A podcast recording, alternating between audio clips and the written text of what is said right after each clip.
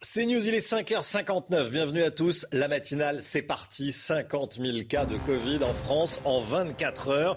L'épidémie monte en puissance. Des services de réanimation parisiens sont déjà pleins. Reportage à l'hôpital de la Pitié-Salpêtrière dans un instant. Éric Zemmour peut voir plus grand et déplace son meeting du Zénith de Paris au parc des expositions de Villepinte. De Villepinte. Nos informations à suivre. Multiplication des agressions de professeurs à Beauvais. Un professeur s'est fait taper dessus par un élève à qui il avait demandé de retirer sa casquette. 80 personnes vaccinées avec des doses périmées. Comment est-ce possible? On va vous raconter ce qui s'est passé. Et puis Michel Chevalet nous emmènera dans le plus grand salon au monde consacré au nucléaire civil. On va vous montrer à quoi pourraient ressembler les petites centrales nucléaires qui pourront être construites aux frontières de nos villes.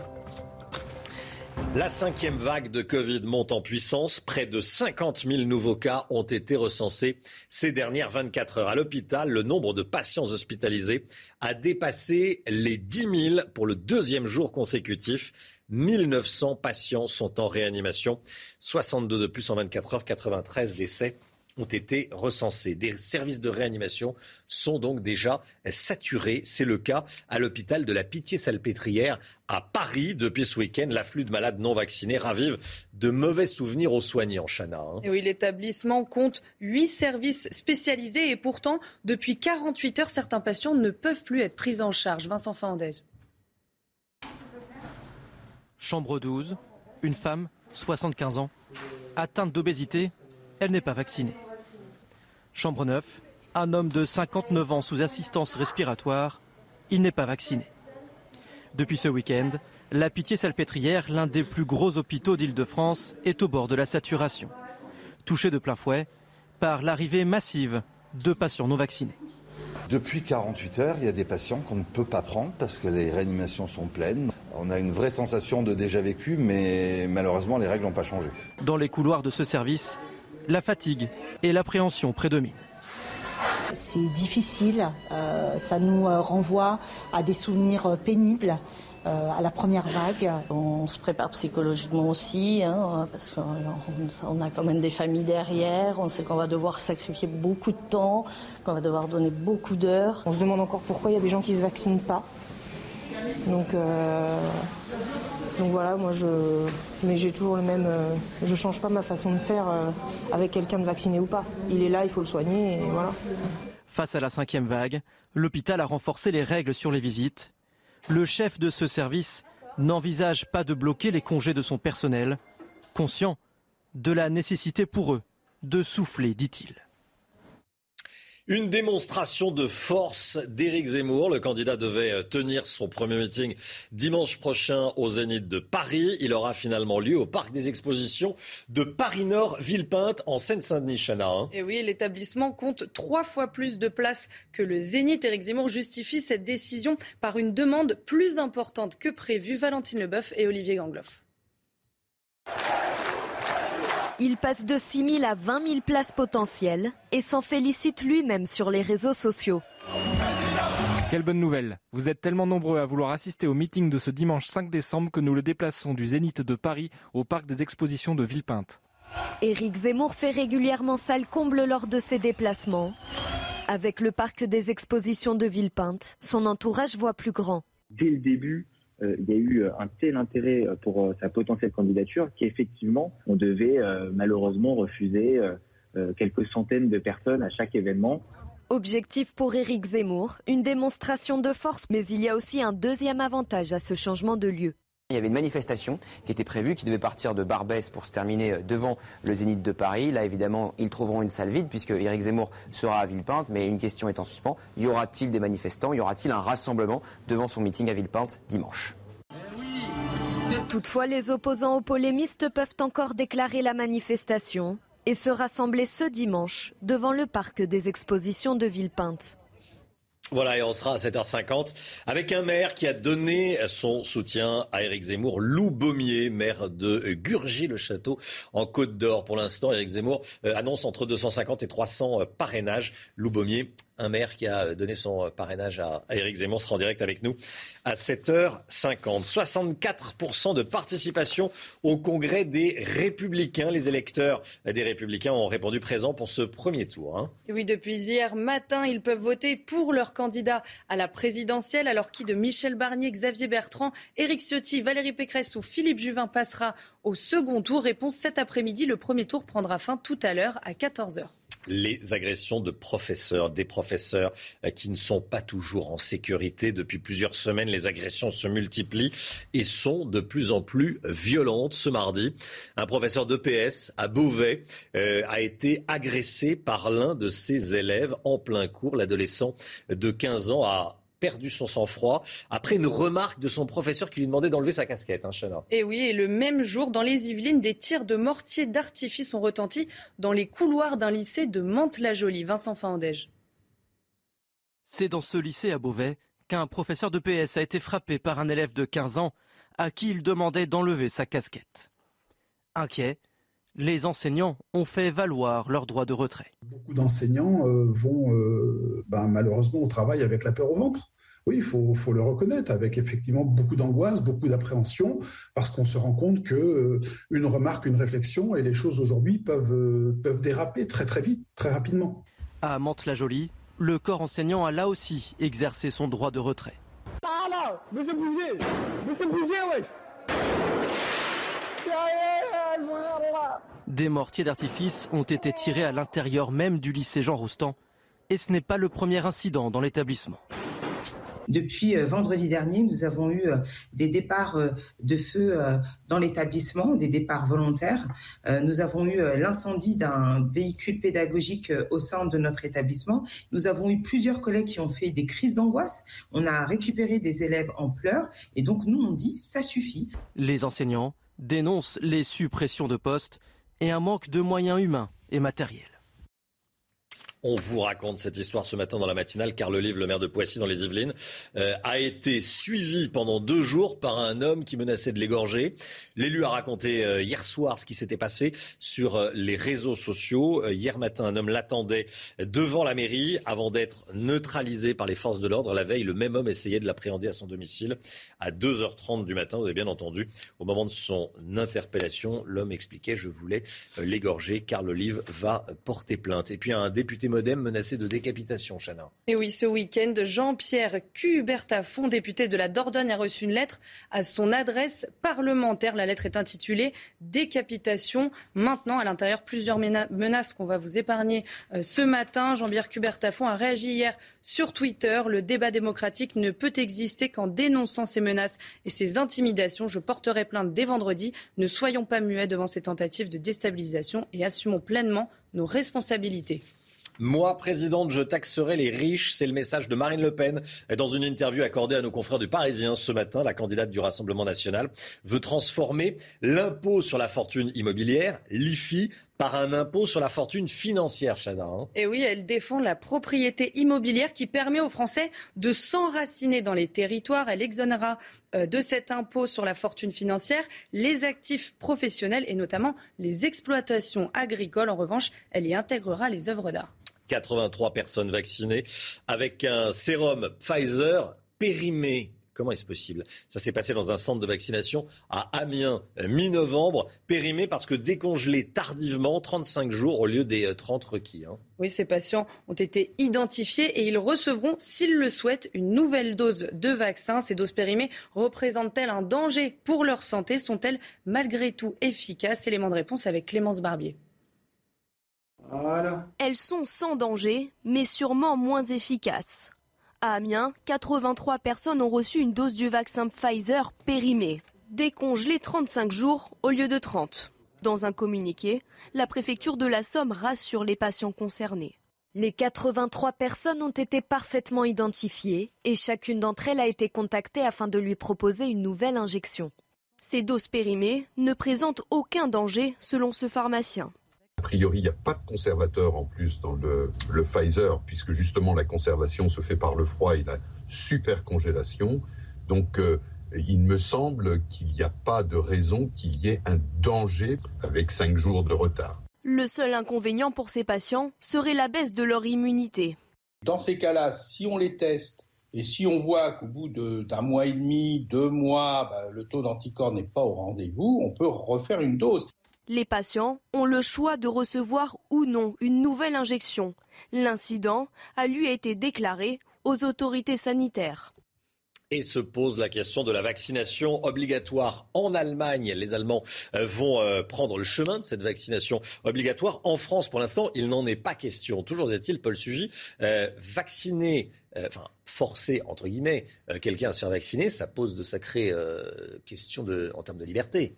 En termes de liberté, oui, cela dit, la vaccination est présentée depuis le début de la campagne vaccinale comme un remède justement à d'autres privations de liberté plus graves encore. L'idée, c'est que, en tout cas, au début, on nous expliquait qu'on se faisait vacciner pour ne plus ensuite être ni confiné, ni soumis à des couvre-feux. Le problème, c'est que le paradigme a changé. Aujourd'hui, on se fait vacciner d'abord pour se protéger soi et non plus pour protéger les autres, puisque le vaccin, a priori, n'empêcherait pas euh, la transmission du virus. Simplement, il nous protégerait des formes graves. C'est donc plus un acte qui relève de la responsabilité personnelle, notamment si on est personnes à risque euh, que euh, de l'immunité collective auquel, à laquelle plus grand monde ne croit.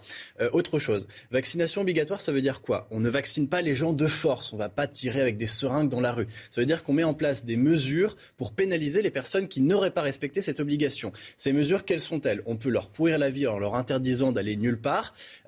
ou alors, par exemple, c'est ce qui se fait en Autriche. On soumet les personnes qui ne sont pas vaccinées, après, je crois, deux rappels. Hein, ce sera en, en vigueur à partir du 1er février 2020 à une très lourde amende. On va faire payer en Autriche 3600 euros d'amende, voire le double si la personne est toujours récalcitrante, à ceux qui ne sont pas vaccinés. En France, ça représenterait à peu près deux mois de salaire si on prend euh, le point de vue du salaire médian. C'est-à-dire que c'est une mesure extrêmement lourde euh, et, qui suppose bien sûr d'avoir euh, le courage politique de la mener jusqu'au bout. Et je ne suis pas certain aujourd'hui que les exécutifs des mmh. différents pays européens aient les moyens et la légitimité nécessaires pour faire appliquer cette obligation. Le courage ou la folie politique parce que c'est inapplicable. Oui, c'est inapplicable. Et par exemple, on voit bien que chaque fois qu'on a essayé d'être sévère, par exemple, euh, aux Antilles, on avait dit, bon, tous les soignants devaient être vaccinés. Résultat des courses, il y a eu trois semaines d'émeutes et on a reculé la date. Donc il faut, quand on prononce une obligation, être capable d'aller jusqu'au bout. Aujourd'hui, je ne crois pas que ce soit le cas. Merci Paul. Le télétravail revient en force dans les entreprises. Peut-être que vous télétravaillez, que vous vous apprêtez à, à rejoindre votre bureau à votre domicile. Conséquence directe, évidemment, de cette cinquième vague dont on vous parle. Certaines sociétés ont même décidé d'instaurer euh, le télétravail sur le long terme, Chana. Hein. Et oui, nos équipes sont allées dans une grosse entreprise d'informatique de la banlieue de Bordeaux. Elle emploie plus de 600 personnes et tout le monde travaille à distance la moitié du temps. Reportage Jérôme Rantenou et Antoine Estève. Olivier Cadillon nous reçoit chez lui. Il s'est aménagé un coin bureau dans une chambre. La crise sanitaire a bouleversé son emploi du temps. Il travaille deux jours par semaine à distance. La frontière maintenant entre la vie professionnelle et la vie euh, privée, euh, euh, ben, elle existe pratiquement plus. Hein. C'est un dosage que l'on essaie de faire entre l'activité professionnelle, l'activité privée. Et ben, c'est vrai qu'on a une amplitude d'horaire, je pense, qui est peut-être un peu plus importante au niveau professionnel. De l'autre côté de l'écran, Amandine Brana travaille au siège de cette entreprise d'informatique. Elle est seule, sa collègue est en télétravail. Objectif, limiter les interactions et atténuer la cinquième vague de Covid qui frappe de nombreux salariés. Si c'est pas prévu que le lendemain on soit en télétravail, on peut l'être puisqu'on a tout dans notre, dans notre ordinateur. Donc euh, tout est, on peut travailler exactement de la même manière. On est plus souple, oui. La vie de famille est meilleure. Le télétravail permet effectivement d'alléger le poids du transport, le poids des bouchons, euh, le poids du stress d'arriver en retard. Vous avez aujourd'hui euh, les candidats qui nous rejoignent, euh, la question, les tickets restaurants, la mutuelle et puis le télétravail. Voilà, c'est clairement devenu une, une, condition pour rejoindre une entreprise. Ici, un accord global de télétravail a été signé avec les 600 employés. Né avec la Covid-19, il est devenu une nouvelle façon de travailler et d'affronter les crises sanitaires. Voilà, le télétravail, ça fait débat. On était en train d'en parler. Est-ce que c'est bien, est-ce que c'est pas bien? Eric de Ritmaten, vous n'êtes pas fan à vous hein? Non, parce que je trouve qu'on est mieux en équipe, euh, au bureau. Alors nous, on a un métier un peu particulier, journaliste. Mais euh, c'est vrai que de rester à la maison, on a tendance à rester en pantoufle. Bon, c'est pas... parlez, pour, parlez pour vous. ah, vous n'êtes pas en mocassin, je pense quand même. Euh, non, enfin, on s'habille quand on, quand on ah, télétravaille. C'est vrai que quand je télétravaille l'après-midi, c'est vrai qu'on est tout le temps dérangé quand on est chez soi. Hein, les, enfants, le chien, le Paul Sugy, vous travaillez bien Les gens disent qu'on est dérangé aussi au bureau, mais moi ce que je pense, c'est qu'effectivement, ça permet pas d'avoir l'émulation collective qu'on a quand on est dans une équipe professionnelle. La preuve, là on échange. Problème de motivation. Moi je sais que j'aurais du mal à me motiver devant mon ordinateur toute seule à la maison. Allez, on part à présent au World Nuclear Exhibition, euh, euh, exposition sur le nucléaire. C'est le plus grand salon au monde consacré au nucléaire civil. Et ça ne se passe pas aux États-Unis, mais à Villepinte, près de Paris. C'est Michel Chevalet euh, qui va faire la visite, hein, Chana. Et oui, c'est l'occasion pour les industriels de mettre en avant les avantages climatiques de cette énergie controversée. Vous l'avez dit, notre expert Michel Chevalet s'y est rendu pour vous.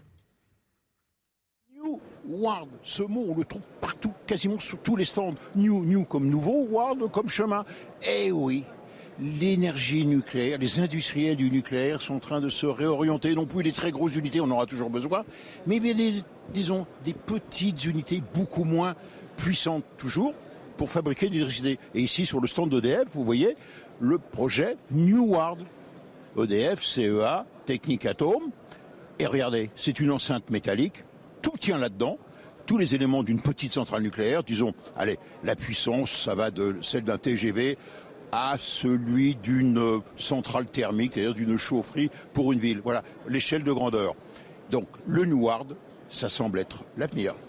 Mais ici, sur le stand du CEA, on a une approche complémentaire. On se dit, après tout, puisqu'un réacteur, ça fait de la chaleur, au lieu de faire de la vapeur et d'électricité, eh bien, utilisons cette chaleur, bah, par exemple, par exemple, bah oui, bah, pour faire le chauffage urbain, au lieu d'utiliser eh bien des grosses chaudières au flou. D'où ce projet ici, regardez, d'un small réacteur. Voyez, ça ferait quelle taille? Alors ce réacteur, il fait à peu près 15 euh, mètres sur 3-4 euh, mètres de diamètre.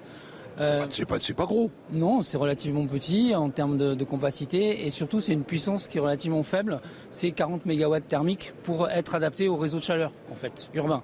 Parce qu'en fait, si on a une trop grosse puissance, évidemment, on ne pourra pas utiliser toute la puissance thermique. Donc l'idée, c'est d'adapter la puissance du réacteur à, aux tailles de réseau urbain. Et le dernier problème, c'est l'acceptabilité. C'est-à-dire si on met un réacteur dans une ville ou porte d'une ville, est-ce que le public va l'accepter?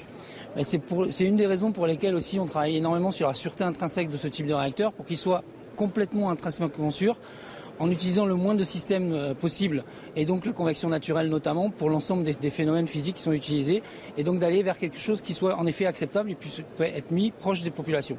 Donc c'est un peu l'idée de ces esquisses qui sont des premières études de faisabilité pour essayer de voir si on peut rentrer sur un marché potentiellement à un horizon de 2040-2050 pour décarboner une autre part du système énergétique français, ou européen d'ailleurs.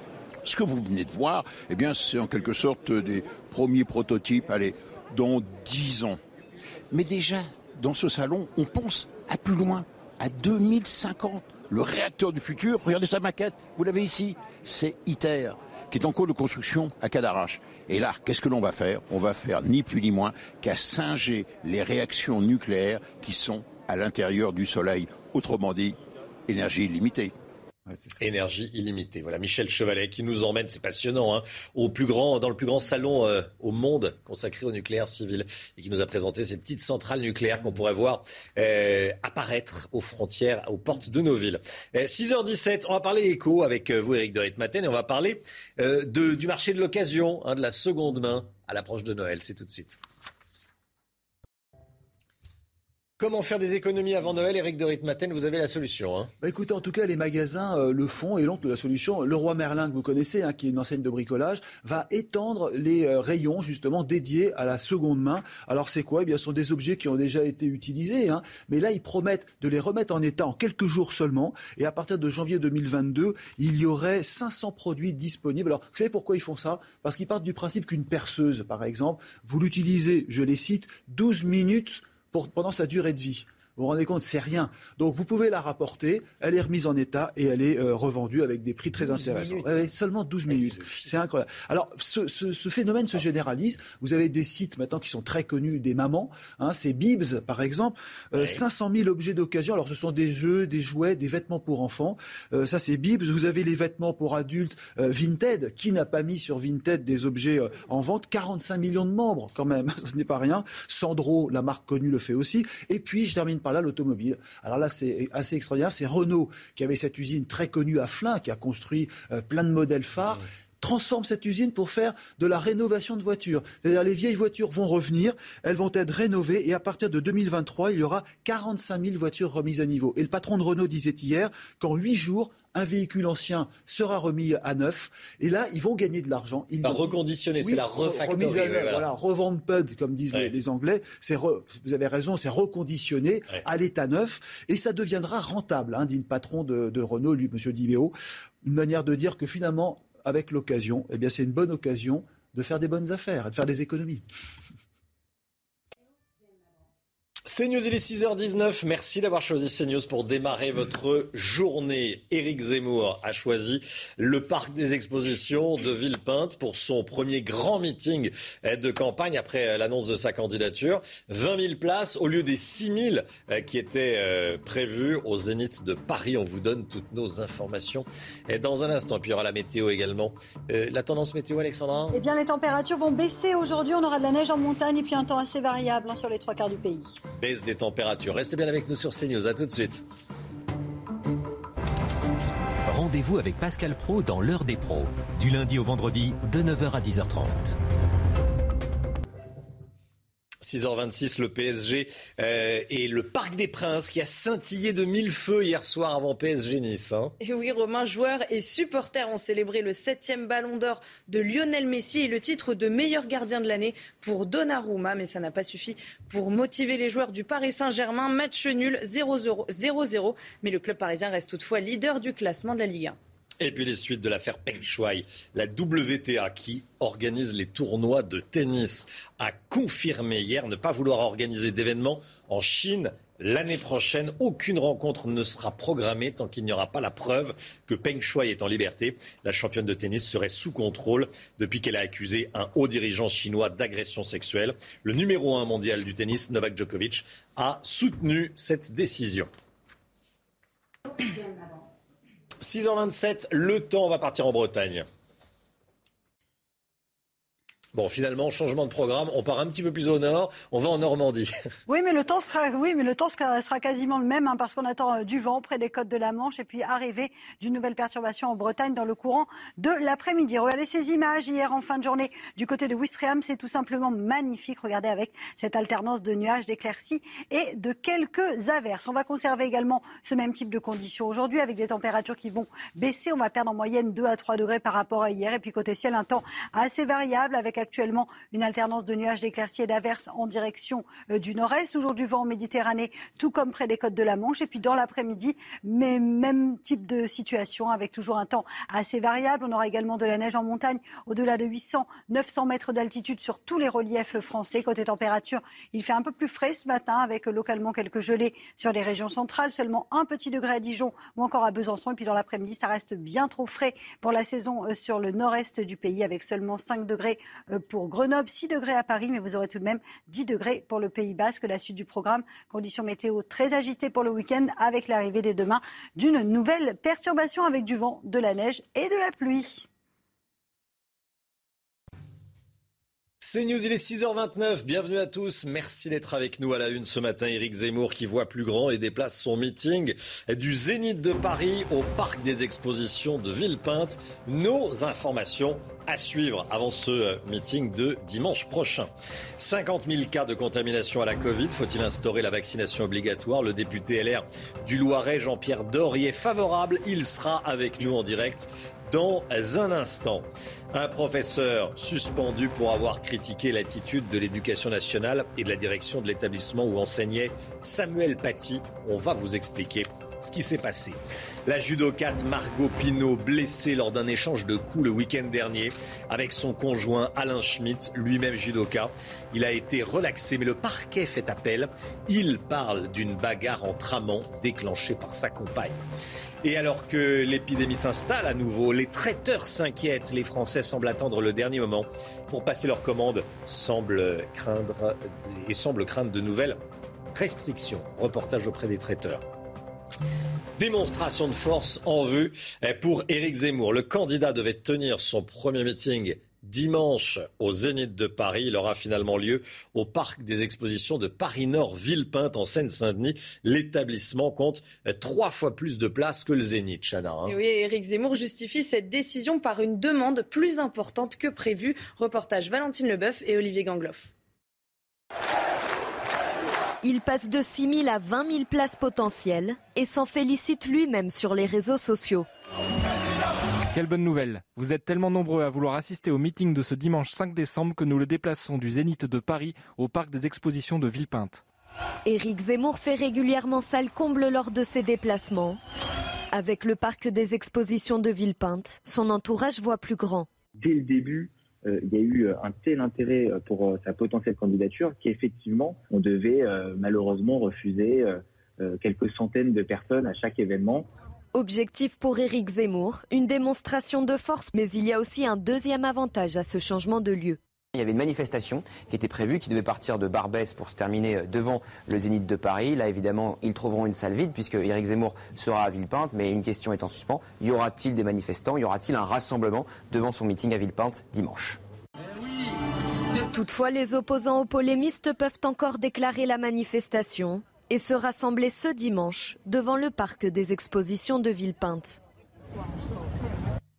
Voilà, et on sera euh, à 7h50 avec un maire qui a choisi de donner euh, son soutien, son parrainage à Éric Zemmour, qui aurait entre 250 et 300 parrainages. On va en parler à 7h50. L'autre gros titre, c'est évidemment euh, cette cinquième vague de Covid qui monte en puissance. Près de 50 000 nouveaux cas recensés ces dernières 24 heures, Chana. Hein. Oui, à l'hôpital, le nombre de patients hospitalisés a dépassé les 10 000 pour le deuxième jour consécutif. 1900 patients sont en réanimation, plus 62 en 24 heures et 93 décès ont été recensés. Et l'Ardèche est l'un des départements où le taux d'incidence est le plus élevé de France. 607 cas pour 100 000 habitants, une circulation active qui pousse les autorités à plus de fermeté. Hein. oui, notamment les contrôles des passes sanitaires. Reportage d'Olivier Madinier avec le récit de Clémence Barbier.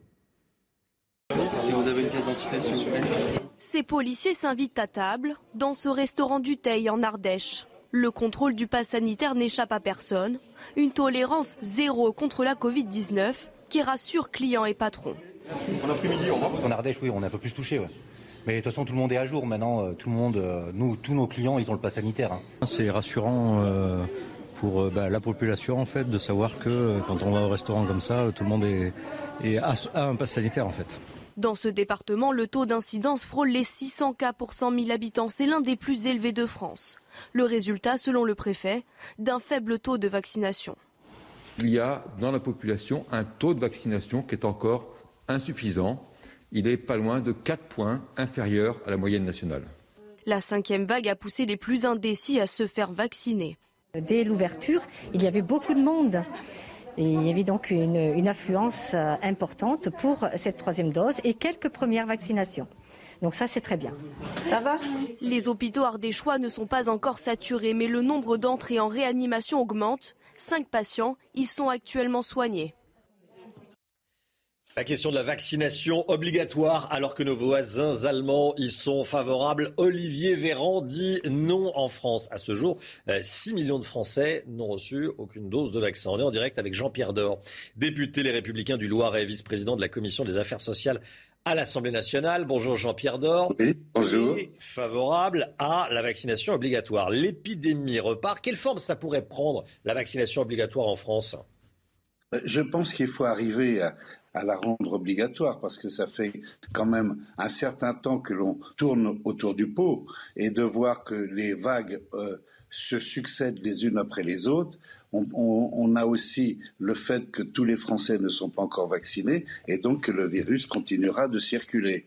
Donc, vaccinons-nous mais pour pouvoir se vacciner, il faut aussi la rendre obligatoire. Nous sommes dans un pays, la France, où euh, les vaccins sont, euh, au moins 11 vaccins sont obligatoires depuis plusieurs années et personne ne les conteste.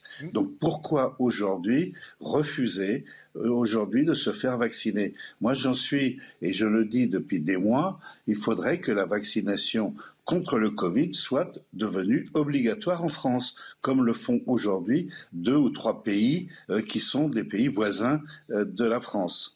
Mais très concrètement, ça prendrait quelle forme? Comment la rendre euh, concrètement dans la vie de tous les jours obligatoire? On ne va pas prendre les gens, euh, les forcer à aller se faire vacciner quand même. Non, mais je pense que c'est aujourd'hui. Comment, faites-vous pour vacciner les enfants et les, les, adolescents euh, contre les vaccins qui sont aujourd'hui obligatoires? Ce ne sont pas des sanctions, ça remplace, si vous voulez, le pass sanitaire. Le pass sanitaire est une forme de euh, vaccination obligatoire déguisée, puisque ceux qui ne sont pas vaccinés ne peuvent pas rentrer dans euh, certains lieux euh, publics et ne peuvent pas se déplacer.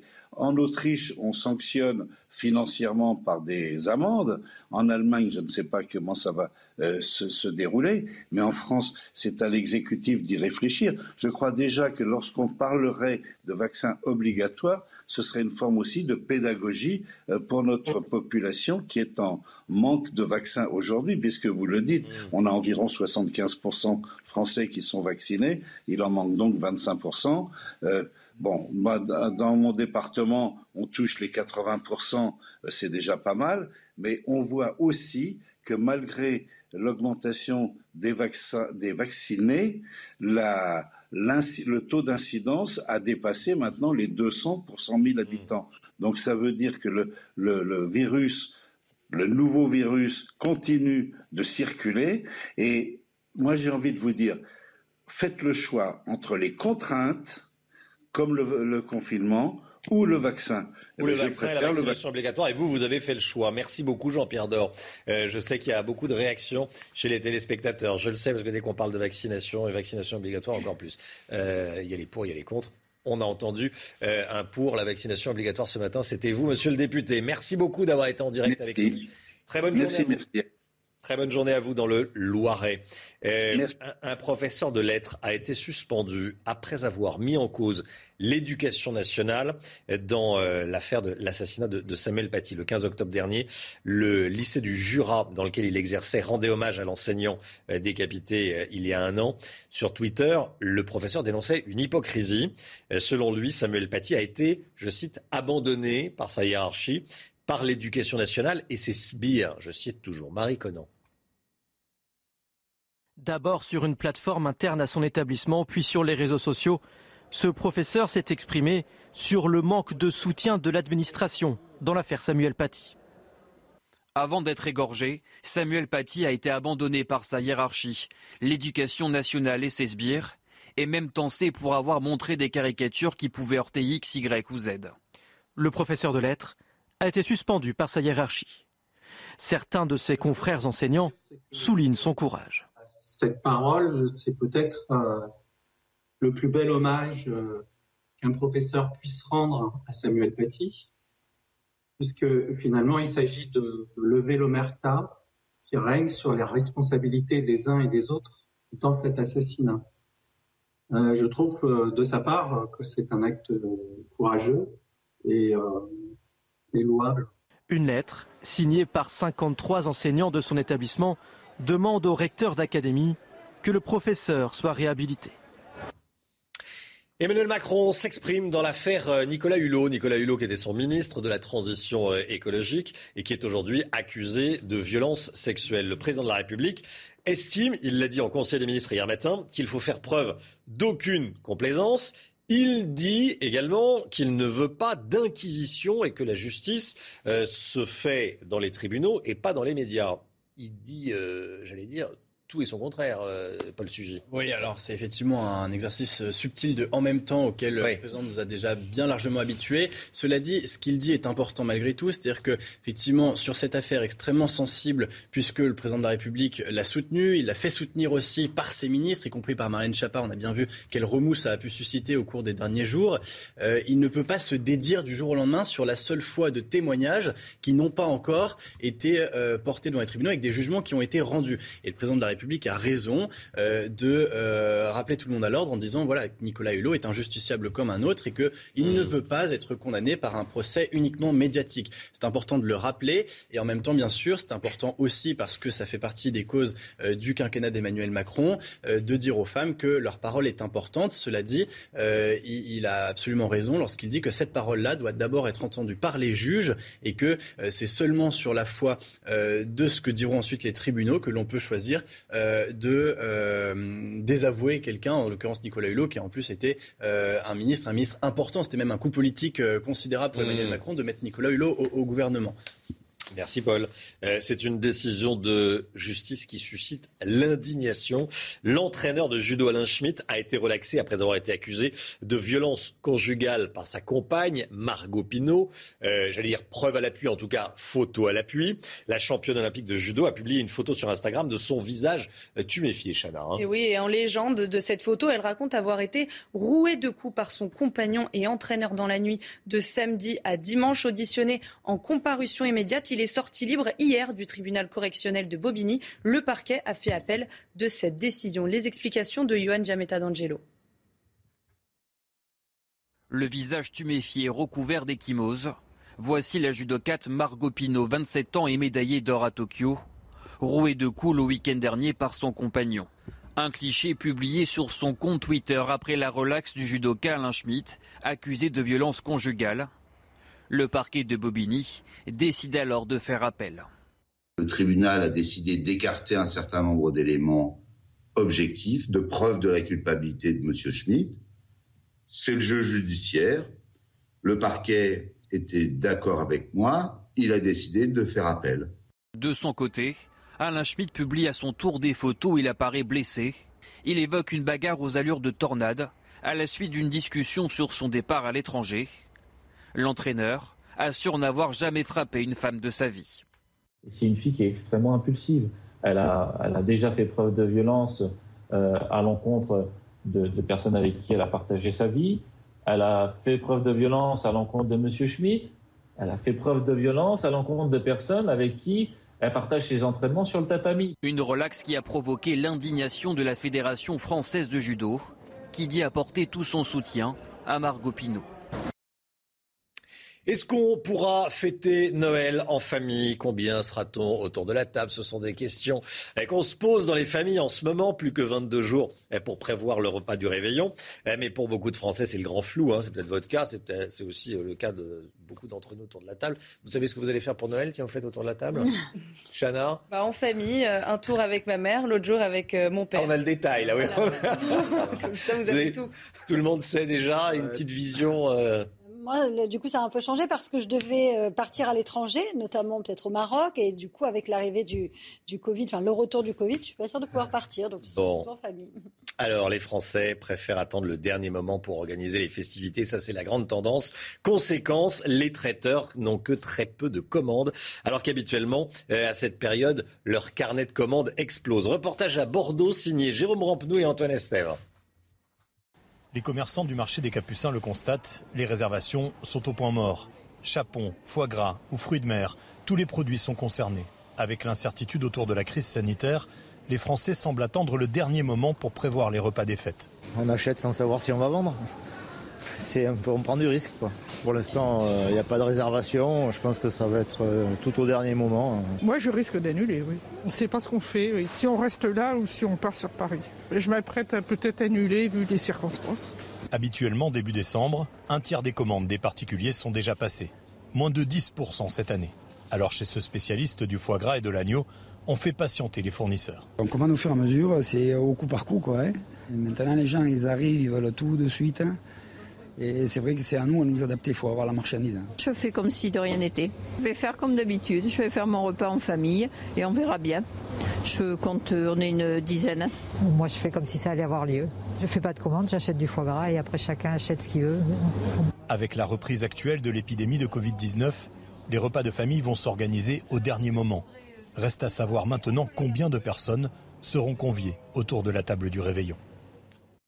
Voilà, il y aura certainement des embouteillages euh, chez les traiteurs à l'approche des fêtes, à l'approche de Noël. 7h moins le quart, 6h45, le sport tout de suite. Un ballon d'or et un match nul hier soir au Parc des Princes, hein, Chana. Oui, le Parc des Princes a scintillé de mille feux hier, Romain, avant euh, le match PSG euh, Nice. On fêtait le septième ballon d'or de Lionel Messi, le titre de meilleur gardien de l'année pour Donnarumma, mais ça n'a pas suffi pour motiver les joueurs du Paris Saint-Germain. Match nul 0-0. Le club parisien reste toutefois leader du classement de Ligue 1. Et à la deuxième place de ce classement, l'Olympique de Marseille. Le club devient le dauphin du Paris Saint-Germain grâce à sa victoire contre Nantes hier lors de la 16e journée de Ligue 1. Un but à zéro. C'est News, 6h46, comme tous les matins, réveil en musique. Ce matin, on regarde le clip du dernier titre euh, de Kungs, le DJ toulonnais. Ça s'appelle Regarde-moi, un clip euh, rétro et, et dansant.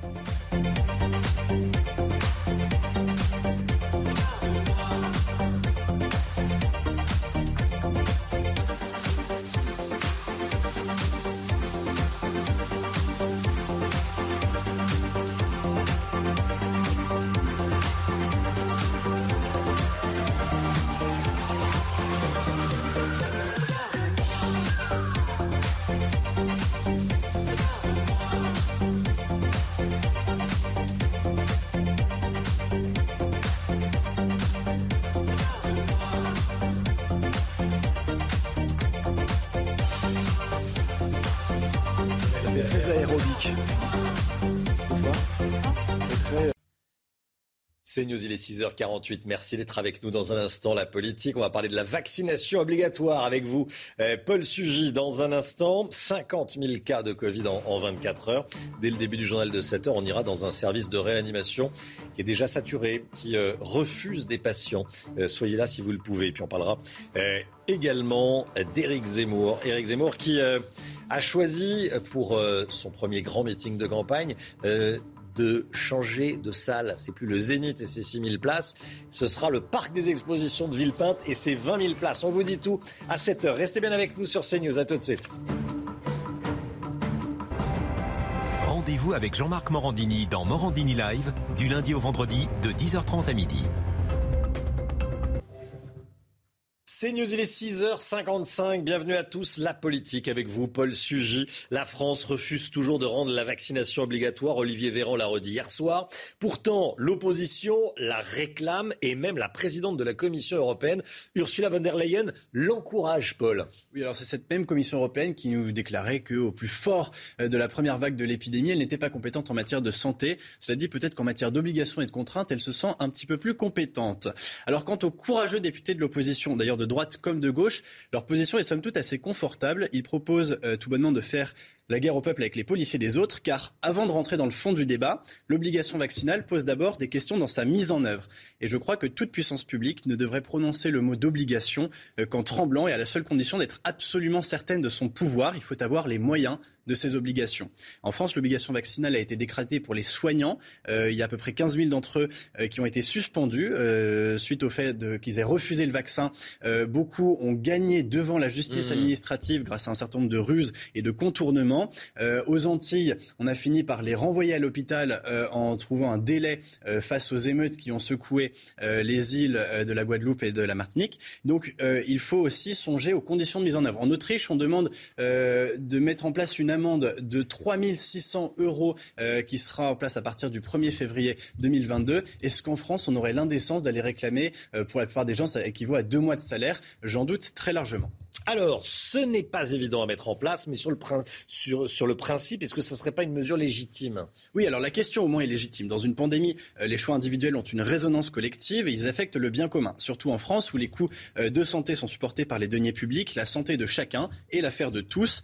Et euh, euh, l'ennui, c'est que euh, on ne sait plus très bien, malheureusement aujourd'hui, pourquoi est-ce qu'on vaccine les gens. Au début, c'était pour protéger les autres. Maintenant, on nous dit que le vaccin n'empêche pas la contamination, mais nous protège nous des formes graves. On se vaccine donc d'abord pour se protéger soi, ce qui donc diminue un petit peu la nécessité de l'obligation vaccinale au nom de l'intérêt collectif. Alors certes, ça permet de désengorger les services d'urgence, mais l'effet collectif, lui, est atténué. Et puis surtout, ça devrait être une règle de prudence politique. On a dit tout et son contraire au sujet des vaccins. On ne sait plus très bien aujourd'hui s'ils sont efficaces face aux nouveaux variants. Est-ce que dans ces conditions, on peut de nouveau obliger les gens? Alors, un Français sur quatre n'est pas complètement vacciné. L'épidémie repart. On fait comment? Oui, alors avec le pass sanitaire tel qu'il existe, on permet aussi de tester hein, les gens, test qui visiblement est très efficace puisqu'on est en train de le remettre en place aux frontières. Alors le problème c'est que si on vaccine, il faut promettre quelque chose aux gens. On vaccine les Français, d'accord, mais en leur promettant dans ce cas-là qu'on ne les confinera plus, qu'on ne les soumettra plus au couvre-feu. Aujourd'hui, ces mesures sont déjà de nouveau dans le débat public. Alors moi, je veux bien une dose, deux doses, dix doses de vaccin si vous voulez, mais dans ces cas-là, euh, confiner une bonne fois pour toutes euh, ceux qui nous promettent de nous enfermer dès que la moindre vague épidémique repart. Paul Sugy, merci beaucoup Paul. Eh, soyez là à 8h15. Laurence Ferrari recevra ce matin Robert Ménard, le maire de Béziers. Tout de suite le temps avec Alexandra, les températures baissent aujourd'hui. Alexandra, il va y avoir du vent en Méditerranée aujourd'hui. Hein. Oui, une nouvelle fois Mistral et Tramontane autour du golfe du Lion avec un temps assez variable au nord comme au sud. Ce fut le cas d'ailleurs hier euh, du côté de hier où justement il y avait euh, du vent. Des conditions météo assez mitigées une nouvelle fois aujourd'hui. On est à l'arrière d'une perturbation et donc conséquence, on a un temps assez variable avec une alternance de nuages, d'éclaircies et d'averses entre le sud-ouest des régions centrales ou encore le nord-est. On a également de la neige au-delà de 1000 mètres d'altitude et puis dans l'après-midi, très peu d'évolution avec toujours ce temps assez variable ponctué d'averses mais également de nuages. Le vent se maintient également euh, près des côtes de la Manche. Côté température, il fait froid ce matin, moins 1, moins 2 degrés en moyenne sur les régions centrales, un petit degré à Dijon ou encore à Besançon. Puis dans l'après-midi, on repasse en dessous des normales de saison, 5 degrés à Dijon, 6 degrés pour la région parisienne, 10 degrés à Toulouse et 15 degrés à Nice. La suite du programme, week-end perturbé en perspective avec au programme de la pluie, du vent, mais également de la neige en montagne. C'est News, il est 6h59. Bienvenue à tous. Merci d'être avec nous. On est le jeudi 2 décembre. L'épidémie de Covid repart en force. 50 000 cas en 24 heures. On va vous emmener ce matin dans un service de réanimation déjà saturé à l'hôpital de la Pitié-Salpêtrière à Paris. Faut-il rendre la vaccination obligatoire? On en parlait à l'instant. On va en débattre avec vous, Catherine Fabre. Bonjour. Bonjour. Députée LREM de Gironde. Et avec vous, Guillaume Perrault. Bonjour. Bonjour. Rédacteur en chef de Figaro Vox. On en débat dans un instant. À tout de suite, donc, tous les deux. Des services de réanimation sont déjà saturés. C'est donc le cas à l'hôpital de la Pitié-Salpêtrière dans la capitale, hein, Chana. Et oui, depuis ce week-end, l'afflux de malades non vaccinés ravive de mauvais souvenirs aux soignants. L'établissement compte huit services spécialisés et pourtant, depuis 48 heures, certains patients ne peuvent plus être pris en charge. Vincent, Vincent Fernandez. Chambre 12, une femme, 75 ans, atteinte d'obésité elle n'est pas vaccinée. Chambre 9, un homme de 59 ans sous assistance respiratoire, il n'est pas vacciné. Depuis ce week-end, la Pitié-Salpêtrière, l'un des plus gros hôpitaux d'Île-de-France, est au bord de la saturation. Touché de plein fouet par l'arrivée massive de patients non vaccinés. Depuis 48 heures, il y a des patients qu'on ne peut pas prendre parce que les réanimations sont pleines. On a une vraie sensation de déjà vécu, mais malheureusement, les règles n'ont pas changé. Dans les couloirs de ce service, la fatigue et l'appréhension prédominent. C'est difficile, euh, ça nous euh, renvoie à des souvenirs euh, pénibles.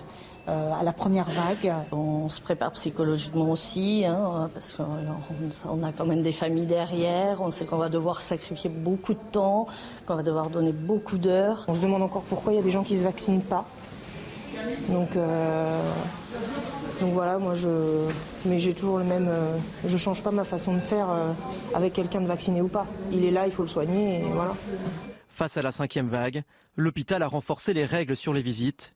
Le chef de ce service n'envisage pas de bloquer les congés de son personnel, conscient de la nécessité pour eux de souffler, dit-il.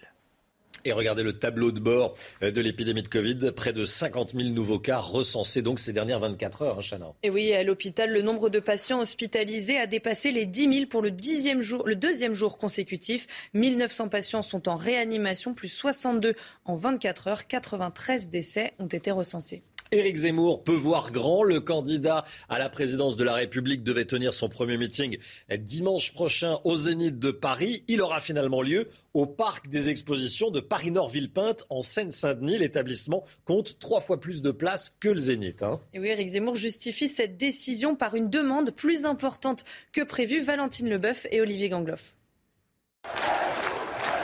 Il passe de 6 000 à 20 000 places potentielles et s'en félicite lui-même sur les réseaux sociaux.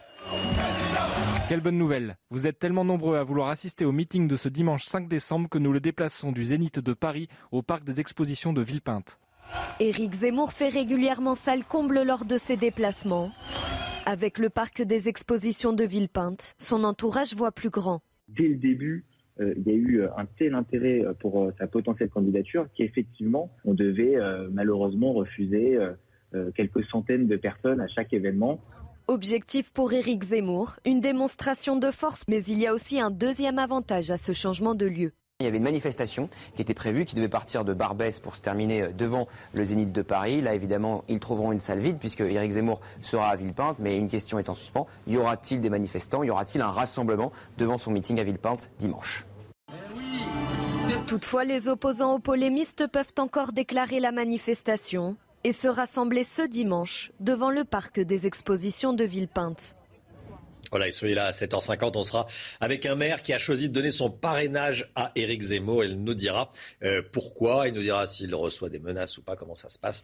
Euh, ça sera à 7h50. Euh, cette nouvelle affaire de maire menacé. Il s'agit du maire de Poissy dans les Yvelines, Carl Olive, qui a été suivi pendant deux jours par un homme qui a fini par dire qu'il voulait égorger Carl Olive.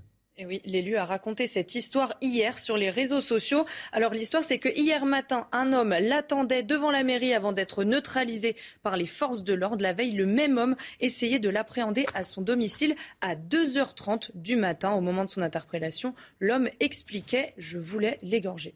Le face-à-face, Catherine Fabre, députée LREM de Gironde, et Guillaume Perrault, rédacteur en chef du Figaro Vox. Euh, sur ce qui se passe avec Carl Olive, euh, il soutient la majorité, Carl Olive. Hein. Euh, qu'est-ce que ça vous inspire? Les, élus font euh, de plus en plus l'objet de menaces? De plus en plus, j'en sais rien, mais ça fait longtemps que oui, les élus font l'objet de menaces et qu'on le voit. Et c'est vrai que les maires sont, souvent hein, ciblés par un certain nombre de concitoyens, ce qui est vraiment très malheureux. Et, et c'est bon, on, voit bien que c'est la même chose euh, au niveau des élus euh, nationaux. Nous-mêmes, on fait également l'objet euh, régulièrement de menaces de mort, de violence. Bien sûr, je condamne au plus haut point et bien sûr, je considère hein, que j'aimerais avoir un soutien de l'ensemble de la population vis-à-vis des élus, vis-à-vis de l'ensemble des personnes un peu publiques qui sont sans arrêt mises sous, le feu des menaces. Hein. Je pense qu'en tant que journaliste, vous vivez souvent la même chose.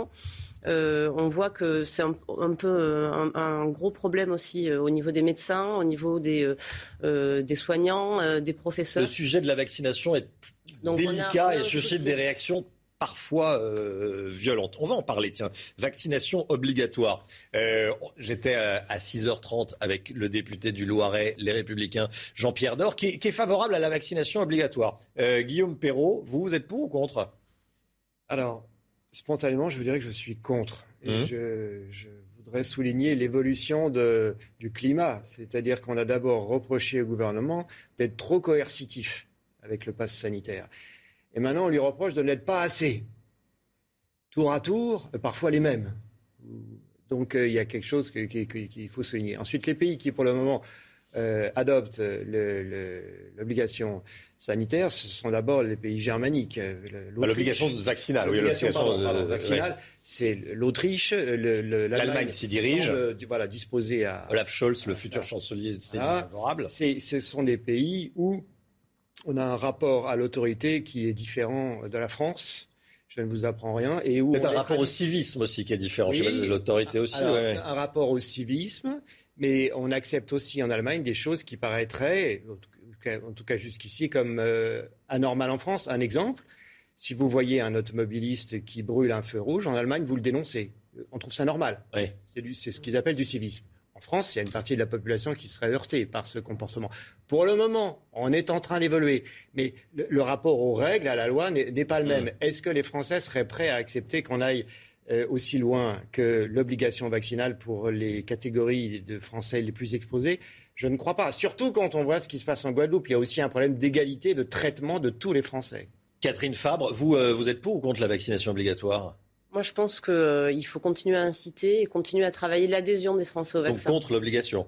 Contre l'obligation à ce stade, hein, puisqu'on a devant nous quand même euh, la possibilité de, faire vacciner par rappel euh, l'ensemble des Français qui, qui ont envie d'y aller. Donc euh, allons-y d'abord avec eux et faisons prendre conscience à ceux qui hésitent encore qu'il y a un vrai enjeu à se faire vacciner. Et, le pass sanitaire, c'est presque une obligation vaccinale. Enfin, c'en est, pas une parce que... Pardon? C'est incitatif. C'est incitatif, oui, c'est incitatif. incitatif. Pardon? Très incitatif. Oui, c'est le seul, enfin c'est le seul intérêt. C'est l'intérêt de ce passe euh, sanitaire. Éric Zemmour, il va réunir 20 000 personnes au parc des expositions de Villepinte dimanche. Il annule le Zénith de Paris qui permettait d'accueillir que entre guillemets 6 000 personnes. Euh, il joue gros dimanche. Guillaume Perrault, il, peut redonner euh, de la dynamique à sa campagne? Déjà, quand on dit Villepinte, on pense à, on pense à Sarkozy. Bien sûr. C'est 2007. C'est là qu'en 2012 qu'il a annoncé sa, qu'il a annoncé sa deuxième candidature. Mmh. Et euh, lui avait fait ça le comble. Euh, donc, euh, il prend un gros risque, Eric Zemmour, c'est que maintenant qu'il a choisi cette salle monumentale, il faut vraiment la remplir. Oui. Pour assumer le, le, choix qui a été le sien. De façon générale, il a montré avec son clip vidéo qu'il était déterminé à aller jusqu'au bout de ses idées au bout de son projet qui est marqué par la radicalité. Là-dessus, il, ne va pas changer. Et évidemment, l'objectif pour lui est, de ravir à Marine Le Pen la première place de nouveau au sein de ce bloc de 35% mmh. des intentions de vote qui est de Français, qui est disposé à voter à droite de LR. bloc énorme et qui ne bouge pas, dont, le, poids, lui, ne change pas. Ce qui change, c'est simplement le rapport de force, entre Marine Le Pen et Éric Zemmour au sein de ces 35%. Ah, oui, j'ai dit une bêtise. C'est évidemment c'est 2012, Villepin Sarkozy, pas 2007. Euh, Madame la, députée, euh, on a l'impression que la République en marche, sait pas comment euh, l'appréhender Zemmour. qu'elle est un peu gênée avec Zemmour. Qu'est-ce qu'on fait? On, on, lui tape dessus, on l'ignore, on...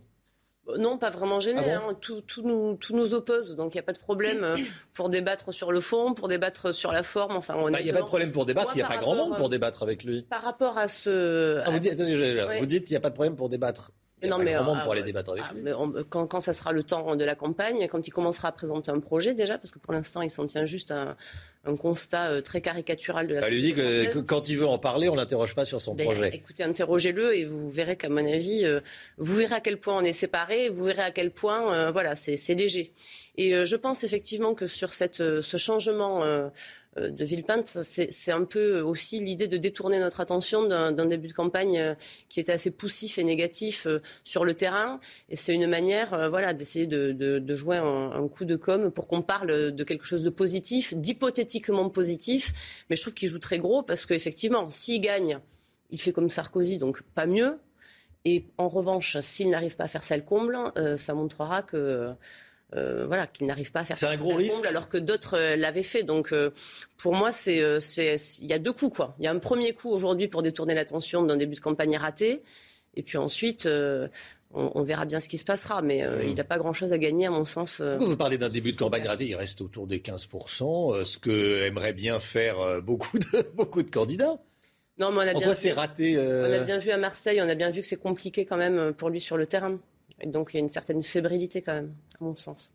Guillaume euh, Il y avait un risque, c'est que des manifestations d'ultra-gauche et surtout des violences des prétendus antifa retiennent l'attention des médias et occultent, euh, le meeting lui-même. Donc euh, il, essaie de diminuer ce risque en allant à Villepinte. Et il y a un problème démocratique fondamental, c'est que ce qui s'est passé à Marseille est, significatif. Oui, il y a eu des ratages logistiques, euh, on a, on a vu des insuffisances dans l'organisation de la campagne de Zemmour. Mais ce n'est pas seulement ça. On a eu quelques centaines d'extrémistes qui étaient disposés, prêts à en découdre. Et on a dit, certains ont, dit, les Marseillais n'aiment pas Éric Zemmour, mais c'était dérisoire le, nombre de manifestants par rapport à la population de Marseille. Ça pose un problème démocratique qu'on puisse qu'on laisse pas euh, un, candidat s'exprimer. Ça vous choque, Madame la députée Oui, Guillaume. Terminé. Juste le, restaurateur où Zemmour et son équipe euh, ont déjeuné mmh. a ensuite été pris à partie par ces gens-là. Est-ce que ça va durer comme ça pendant quatre mois et demi? Il y a des gens qui se préparent à, pister Zemmour pendant quatre mois. Est-ce qu'on est prêt Est-ce qu'on est va, est va, vivre une campagne présidentielle dans ces conditions? Madame la députée, j'imagine que vous condamnez, bien sûr, en tant que démocrate. Bien sûr, euh, oui, je suis démocrate et moi je considère que chacun euh, doit s'exprimer dans les règles, bien sûr.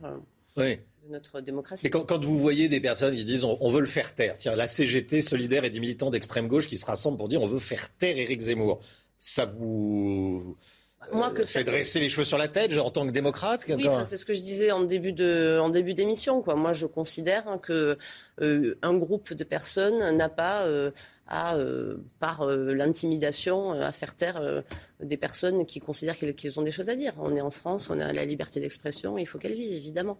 Bon. L'affaire Hulot, l'affaire Nicolas Hulot, Emmanuel Macron dit que les, femmes agressées doivent parler. Il l'a dit au, en Conseil des ministres hier matin, mais qu'il ne faut pas que les accusés soient jugés par un tribunal médiatique. Donc elles doivent parler, mais il ne faut pas que ce soit l'inquisition, pour reprendre le terme présidentiel.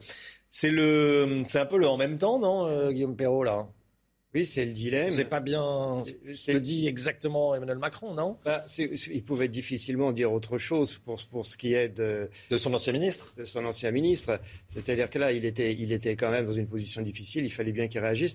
Sur le fond, moi, j'ai jamais apprécié Nicolas Hulot. J'ai toujours été préoccupé du fait qu'il soit la ça m'a toujours surpris et préoccupé qu'il soit la personnalité préférée des Français, parce que c'était une espèce de, gourou qu'on n'osait plus contredire. Je suis donc d'autant plus à l'aise maintenant pour dire que le traitement médiatique que certains lui ont infligé me paraît, euh, me paraît euh, déséquilibré, déséquilibré et, Macron est parfaitement dans son rôle de rappeler que euh, ce sont les tribunaux qui jugent et qui prononcent une éventuelle culpabilité et pas les médias. C'est le respect élémentaire de la présomption d'innocence. Si Hulot euh, réserve ses réponses aux juges d'instruction, c'est son droit. Le plus strict. C'est son droit le plus strict. Voilà. Et donc, euh, euh, il, faut évidemment accorder la plus grande attention à la parole des plaignantes, et, mais en même temps, la culpabilité, si elle existe, il appartiendra au magistrat de l'établir ou pas. Catherine Fabre Moi, je trouve que la position, elle est fine, effectivement, et elle est juste. C'est-à-dire que il ne faut pas la société de la complaisance. Et je crois qu'aujourd'hui, euh, on arrive à libérer la parole des femmes et il faut qu'on s'en réjouisse et il faut que la société soutienne et, facilite euh, le fait de pouvoir parler. Et, protège et recueille cette parole, mais il faut évidemment, et c'est le pilier de notre société, qu'on respecte euh, la présomption d'innocence et qu'on se dise la personne doit être jugée devant la justice. Et c'est certainement pas une inquisition médiatique ou populaire qui doit juger à la place de la justice. C'est essentiel. C'est un des piliers de notre société. Donc oui, c'est très important que la parole des femmes se libère et stop à la société de la complaisance. Et oui, bien sûr, euh, d'abord la justice, avant tout, et, et pas d'inquisition médiatique. Pitié, c'est vraiment très important. Quelle société nous voulons? Quelle société nous voulons demain? Est-ce que demain, on veut que quelqu'un comme ça, qui soit jeté à la vindicte populaire, euh, puisse être euh, grillé sur le grill comme ça euh, Pour tout le monde, vous pensez la même chose pour tout le monde, pas parce qu'il a été ministre d'Emmanuel Macron. C'est très grave. c'est très grave aussi d'avoir des, violences à l'égard des femmes et il faut que ça cesse. Et je crois que ce gouvernement, on, peut dire hein, qu'il a saisi le sujet sérieusement. et donc continuons sur ce chemin-là, qui est un chemin fin mais juste. Un chemin fin mais juste. Bon, ça sera le mot de la fin. Merci Catherine Fabre, députée LREM de, de Gironde. Et merci Guillaume Perrault, rédacteur en chef du Figaro Vox. Merci d'être venu ce matin sur le plateau euh, de la matinale de, de CNews. On va parler, tiens, tout le monde se prépare pour euh, Noël, même s'il y a certaines... Euh, certains questionnements, certaines appréhensions avant Noël. On ne sait pas exactement à quelle sauce on va être mangé, est-ce qu'il y aura de nouvelles restrictions, est-ce qu'il y en aura après les fêtes. Bon, toujours est-il, comment faire des économies euh, avant Noël et, pendant Noël? On voit ça avec Eric Dorit Matin avec le, le choix de l'occasion. C'est tout de suite la seconde main. Comment faire des économies avant Noël? Vous avez un tuyau, Eric de Ritmaten. Alors oui, c'est vraiment un phénomène qui se généralise hein, dans l'économie. Vous savez, on appelle ça l'économie circulaire. On prend du vieux et on fait du neuf ou presque, hein, disons. Et là, c'est l'enseigne Leroy Merlin, connue pour le bricolage, euh, l'enseigne de la famille Muliez dans le Nord. Eh bien, qu'est-ce qu'ils font? Ils reprennent des, vieux outils, des vieilles machines, et ils les rénovent et ils les remettent en vente dans les rayons. Alors, ça fait quand même 500 produits qui vont bénéficier de remises de 80 jusqu'à 80%, ce qui n'est pas rien. Mm. Et vous savez quelle est leur, leur idée de base? Ils se sont rendus compte que lorsque vous achetez par exemple une perceuse, vous l'utilisez combien de temps la perceuse? Eh ben, je connais la réponse que vous nous l'avez dit à 6h15. Mais, mais, mais, mais, le chiffre est, le chiffre est très intéressant. Vous avez une idée? Quand on, achète une perceuse, on l'utilise combien de temps sur toute sa durée de vie? Enfin. Euh, Madame la députée ah Non, je me risquerai pas. J'en ai aucune idée. Guillaume on, utilise un quart d'heure trois fois. un quart d'heure. Même pas un quart d'heure trois fois. 12 minutes. hein, 12 minutes sur toute la durée de vie. C'est vrai. C'est cher. C'est vrai que 12 minutes. Juste, même une visseuse, un vissé, c'est pas très long. Alors, mm. qu'est-ce qui se passe Donc, ce phénomène qui se développe, on retrouve ça aussi sur les sites internet. Vous connaissez peut-être sûrement Bibs hein, pour, pour les enfants, les jeux, les jouets, les vêtements d'enfants. Ils ont déjà Bibs 500 000 objets d'occasion. Les vêtements, vous êtes sûrement allé sur Vinted. 45 millions de membres créés par euh, mm. une, une, une fille qui a eu l'idée de vider ses placards. Et voilà comment c'est devenu un grand succès. Et maintenant, et je termine par là, l'automobile, avec l'usine de Flin que tout le monde a connue, c'est sur les plus grands modèles de Renault qui sont. Qui fabriquent encore aujourd'hui la Zoé et la Micra, hein, mais ça, ça, s'arrêtera dans deux ans. Au sud, de, à l'ouest de Paris, donc près de, de Mantes-la-Jolie, et eh bien là, Flin va devenir une usine pour rénover les voitures d'occasion. Hier, le patron de Renault a dit que ça ferait 45 000 voitures par an, euh, occasion remises, peut-être pas à neuf, mais en tout cas remises en bon état, qui seront vendues. Ça deviendra un vrai business. Ça pourrait rapporter plus que le neuf. Voilà, vous voyez comme quoi l'économie circulaire prend son envol petit à petit. Et je dirais pour terminer que l'occasion, c'est peut-être une bonne occasion de faire des économies. Ça. Je suis. Euh, le Parc des Princes a scintillé de mille feux hier soir avant euh, PSG Nice. On vous montre les images tout de suite avec un ballon d'or et un match nul hier soir au Parc des Princes, un hein, Et oui, Lionel Messi et le joueur Donnarumma étaient à l'honneur avant le, le match PSG Nice, mais ça n'a pas suffi pour motiver les joueurs du Paris Saint-Germain. Match nul 0-0, mais le club parisien reste toutefois leader du classement de Ligue 1. Et puis les suites de l'affaire Peng Shui, la WTA qui organise les tournois de tennis féminin a confirmé ne pas vouloir organiser d'événements en Chine l'année prochaine. Aucune rencontre ne sera programmée tant qu'il n'y aura pas la preuve que la championne de tennis est en liberté. Elle serait sous contrôle depuis qu'elle a accusé un haut dirigeant chinois d'agression sexuelle. Le numéro un mondial de tennis, Novak Djokovic, a soutenu cette décision. CNews, il est 7h20. Merci d'avoir choisi CNews pour vous réveiller avec nous. On est le jeudi 2 euh, décembre à 7h30. On va vous parler euh, d'Éric Zemmour qui change de salle pour euh, son meeting de dimanche prochain. On va passer du Zénith, 6000 places au Parc des Expositions, 20 000 places. Toutes nos informations à 7h30. Puis on va parler également de, ce chiffre. 50 000 cas de Covid en, en 24 heures. L'épidémie de Covid reprend de la vigueur. Faut euh, décréter la vaccination obligatoire Tiens, comme en Allemagne, on en parle ce matin. Restez bien avec nous sur CNews. Bonne journée, à tout de suite. Rendez-vous avec Pascal Pro dans l'heure des pros, du lundi au vendredi de 9h à 10h30. 7h27, CNews, le temps avec vous Alexandra, vous nous emmenez à la montagne. Hein? Une nouvelle fois aujourd'hui, on prend la direction depuis Saint-Vincent où regardez, la neige était bel et bien au rendez-vous hier. On va conserver le même type de conditions, des conditions météo hivernales en montagne. Ça tombe bien puisque les stations de ski vont commencer à ouvrir leurs portes à partir de ce week-end. Alors au programme ce matin, un temps nuageux et pluvieux avec euh, cette alternance de nuages éclaircis et d'averses entre le sud-ouest les régions centrales ou encore le nord-est. C'est ce qu'on appelle un ciel de traîne. La perturbation s'est évacuée, donc on retrouve un temps assez variable, du vent en Méditerranée, du vent également euh, près des côtes de la Manche encore sur la façade ouest et de la neige en montagne au-delà de 1000 mètres, 1200 mètres d'altitude. Dans l'après-midi, très peu d'évolution, peu de changements avec toujours ce temps assez variable, quelques nuages, quelques averses également entre les Pyrénées, le Massif central, la Bourgogne ou encore le nord du pays. On retrouve également une belle luminosité entre la Bretagne et euh, le département euh, des Charentes-Maritimes. Et puis côté température, eh bien, regardez, c'est un petit peu plus frais ce matin avec un petit degré seulement à Dijon ou à Besançon, 4 à 5 degrés le long de la Garonne. Et puis dans l'après-midi, les températures passe en dessous des normales de saison. C'est bien trop frais pour la saison. 5 degrés à Dijon ou encore à Besançon, tout comme du côté de Grenoble. Vous aurez 8 degrés à Toulouse, 6 degrés à Lille, contre 15 à 16 degrés en Corse. La suite du programme, perturbation qui va arriver à partir de cette nuit en Bretagne et qui va traverser le pays tout au long du week-end, vendredi et samedi. Deux journées agitées avec de la neige en montagne, du vent, mais également de la pluie, avec des températures qui vont légèrement remonter. remonter pardon, dimanche, ce sera un petit peu plus calme.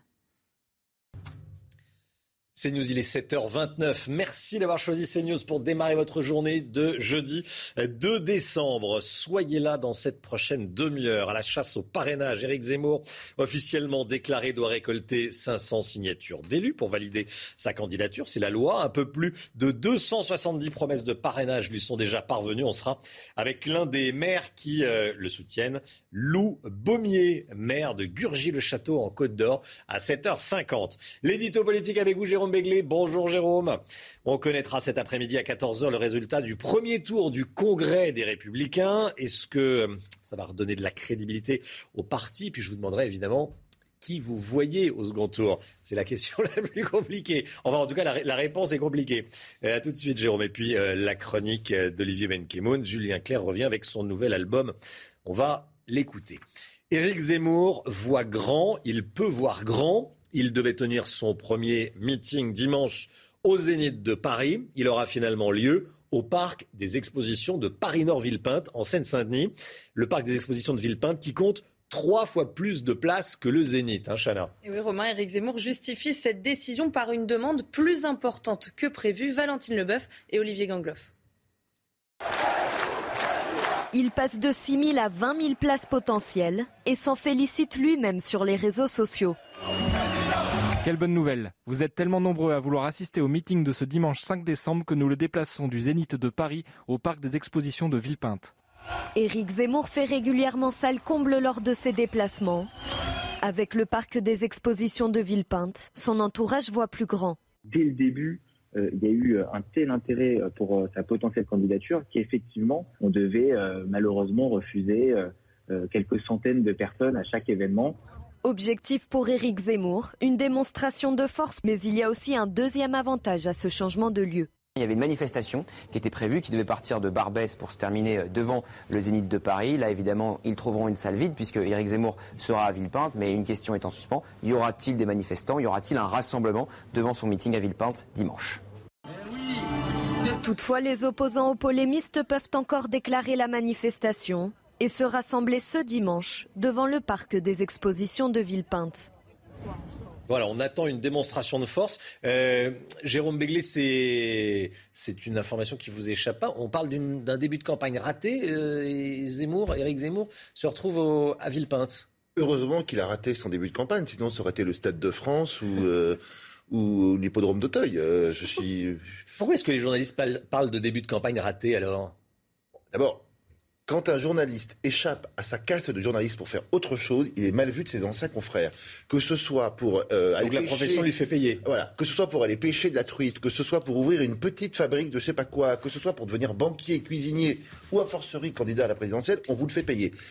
Là, effectivement, en plus, il a choisi le mauvais côté. Je serais parti à gauche, ça aurait été mieux. Il est parti un petit peu à droite. Bon, et puis il a eu un lancement de campagne, on va dire, atypique, qui ne correspondait à aucune grille de lecture antérieure. Tout ça a fait qu'on a dit que c'était raté. Et ils sont voilà, à, Villepinte. avec trois fois plus, ou quatre fois plus, ou deux fois et demi plus de, de gens présents que ce qui était prévu. Encore une fois, qu'est-ce que ça aurait été s'il avait réussi son clip d'entrée en campagne?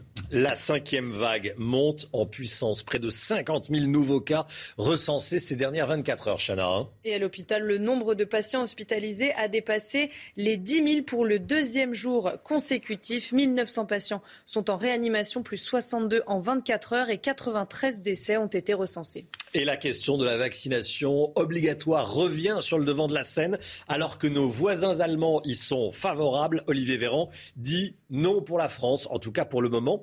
Il faut savoir qu'à ce jour, 6 millions de Français n'ont reçu aucune dose de vaccin. Hein. Oui, Jean-Pierre Dor, député LR du Loiret, était notre invité à 6h30. Selon lui, cela ne fait aucun doute. La vaccination contre le Covid doit être obligatoire. Écoutez.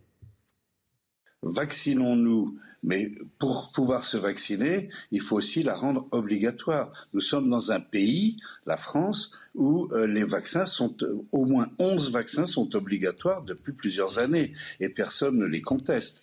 Donc pourquoi aujourd'hui refuser euh, aujourd'hui de se faire vacciner? Moi j'en suis, et je le dis depuis des mois, il faudrait que la vaccination contre le Covid soit devenue obligatoire en France, comme le font aujourd'hui deux ou trois pays qui sont des pays voisins de la France. Écoutez bien, c'est une décision de justice qui suscite l'indignation depuis plusieurs heures maintenant. L'entraîneur de judo Alain Schmitt a été relaxé après avoir été accusé de violence conjugale par sa compagne Margot Pinault, la championne olympique de judo qui a publié une photo sur Instagram de son visage tuméfié. On va le voir, hein, évidemment, Chana. Et oui, en légende de cette photo, elle raconte avoir été rouée de coups par son compagnon et entraîneur dans la nuit de samedi à dimanche. Auditionné en comparution immédiate, il est sorti libre hier du tribunal correctionnel de Bobigny. Le parquet a fait appel de cette décision. Je vous propose d'écouter l'avocat de Margot Pinault et celui d'Alain Schmitt. Le tribunal a décidé d'écarter un certain nombre d'éléments objectifs, de preuves de la culpabilité de M. Schmitt. C'est le jeu judiciaire. Le parquet était d'accord avec moi. Il a décidé de faire appel. C'est une fille qui est extrêmement impulsive. Elle a, elle a déjà fait preuve de violence euh, à l'encontre de, personnes avec qui elle a partagé sa vie. Elle a fait preuve de violence à l'encontre de M. Schmitt. Elle a fait preuve de violence à l'encontre de personnes avec qui elle partage ses entraînements sur le tatami.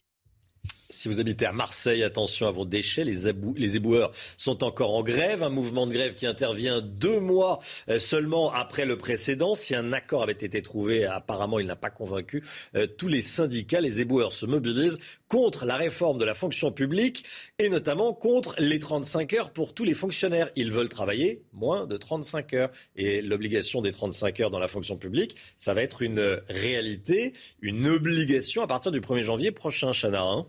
Moment, quatre arrondissements de Marseille sont concernés par l'arrêt des collectes, mais le mouvement pourrait s'amplifier. Alors qu'en pensent les Marseillais? Écoutez leur réaction au micro de Stéphanie Rouquier. Oui, ils ont sûrement leur raison, parce que bon, c'est un travail qu'il faut comprendre que c'est un travail pénible. C'est vraiment pénible comme travail. Après, bon, après, s'ils ne sont pas récompensés, euh, c'est vrai que c'est pénible de voir tout ça. Mais ça n'empêche pas de comprendre, ils doivent avoir euh, leur raison. Hein.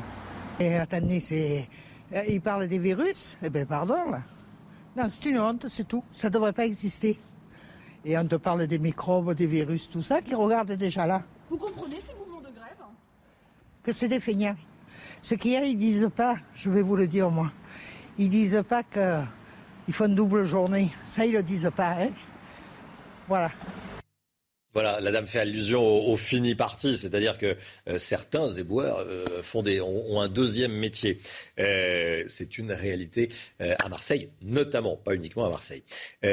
On est avec vous, Jérôme Béglé. Rebonjour, Jérôme. Quatre débats de bonne tenue, près de 150 000 votants et des candidats qui se respectent et ne s'insultent pas, ne s'invectivent pas. La primaire des Républicains a étonné jusqu'à ses détracteurs. Hein. Oui, reconnaissant que les Républicains reviennent de loin. En septembre, ils étaient d'accord sur quasiment rien, hein. ni sur le processus de désignation des candidats, ni sur la date de déroulement du scrutin, ni sur la date de clôture des candidatures, ni même de celle de clôture des adhésions deux des candidats potentiels, en l'occurrence Valérie Pécresse et Xavier Bertrand, avec laquelle apport du parti et ne semblait pas pressé d'y revenir. On raillait le manque d'autorité de leur président, Christian Jacob, et dans l'ombre, Gérard Larcher, le président du Sénat, chuchotait qu'il serait un recours inévitable pour pacifier la guerre civile qui couvait. Rien de tout cela ne s'est déroulé. Nous avons aujourd'hui cinq candidats respectueux les uns des autres qui ont montré leur convergence et leurs compétences. Du coup, en moins de deux mois, le parti a quasiment doublé ses adhérents. Ils sont 148 705, moins 8 700 et quelques qui auraient oublié de mettre leur numéro de téléphone et qui ne pourront donc pas voter. Les cinq candidats, Valérie Pécresse, Éric Ciotti, Michel Barnier, Xavier Bertrand et Philippe Juvin, ont résisté aux polémiques internes, à l'ascension d'Éric Zemmour, au sarcasme de la République en marche et aux petites phrases euh, de Marine Le Pen. Ils ont livré des prestations certes un peu austères, mais qui montrent que collectivement ou individuellement, ils sont prêts à diriger la France. Ce regain de crédibilité était l'objectif numéro un il est largement atteint. Bon, Jérôme, maintenant, il va falloir se mouiller. Euh, vous n'échapperez pas au petit jeu des pronostics qui seront les deux candidats euh, dont on connaîtra le nom en début d'après-midi. Bon, merci de me pousser à être ridicule devant la France entière, d'autant qu'évidemment qu'on aura le résultat vers 14h, 14h30. Vous n'aurez pas le temps d'oublier ce que je vais dire. Alors, je me lance. Euh, la vraie révélation de ces presque deux mois de primaire, c'est quand même Éric Ciotti. Il a été complet, il a assumé son positionnement à droite, il a développé des idées originales, notamment sur les droits de succession ou sur la réduction des dépenses de l'État. Euh, qui plus est, la sécurité, c'est son dada. Le député des Alpes-Maritimes a fait du Sarkozy-Fillon, ce que les militants ont évidemment beaucoup apprécié. Je pense qu'il sera donc au second tour de cette primaire. Mais face à qui? Alors, éliminons d'emblée euh, Philippe Juvin. Il a été bon, il a été pugnace, mais il manque quand même, il souffre d'un vrai déficit de notoriété. Michel Barnier, qu'une partie de la presse et des sympathisants LR euh, avaient porté au nu, a montré qu'il était un peu compassé, un peu euh, avec une certaine raideur. Xavier Bertrand, dont les sondages restent quand même le candidat LR le mieux placé pour accéder au second tour de la vraie élection de la présidentielle. Quant à Valérie Pécresse, elle est arithmétiquement la mieux placée auprès des euh, sympathisants LR. Je vais donc faire deux pronostics, si vous me le permettez, euh, Romain.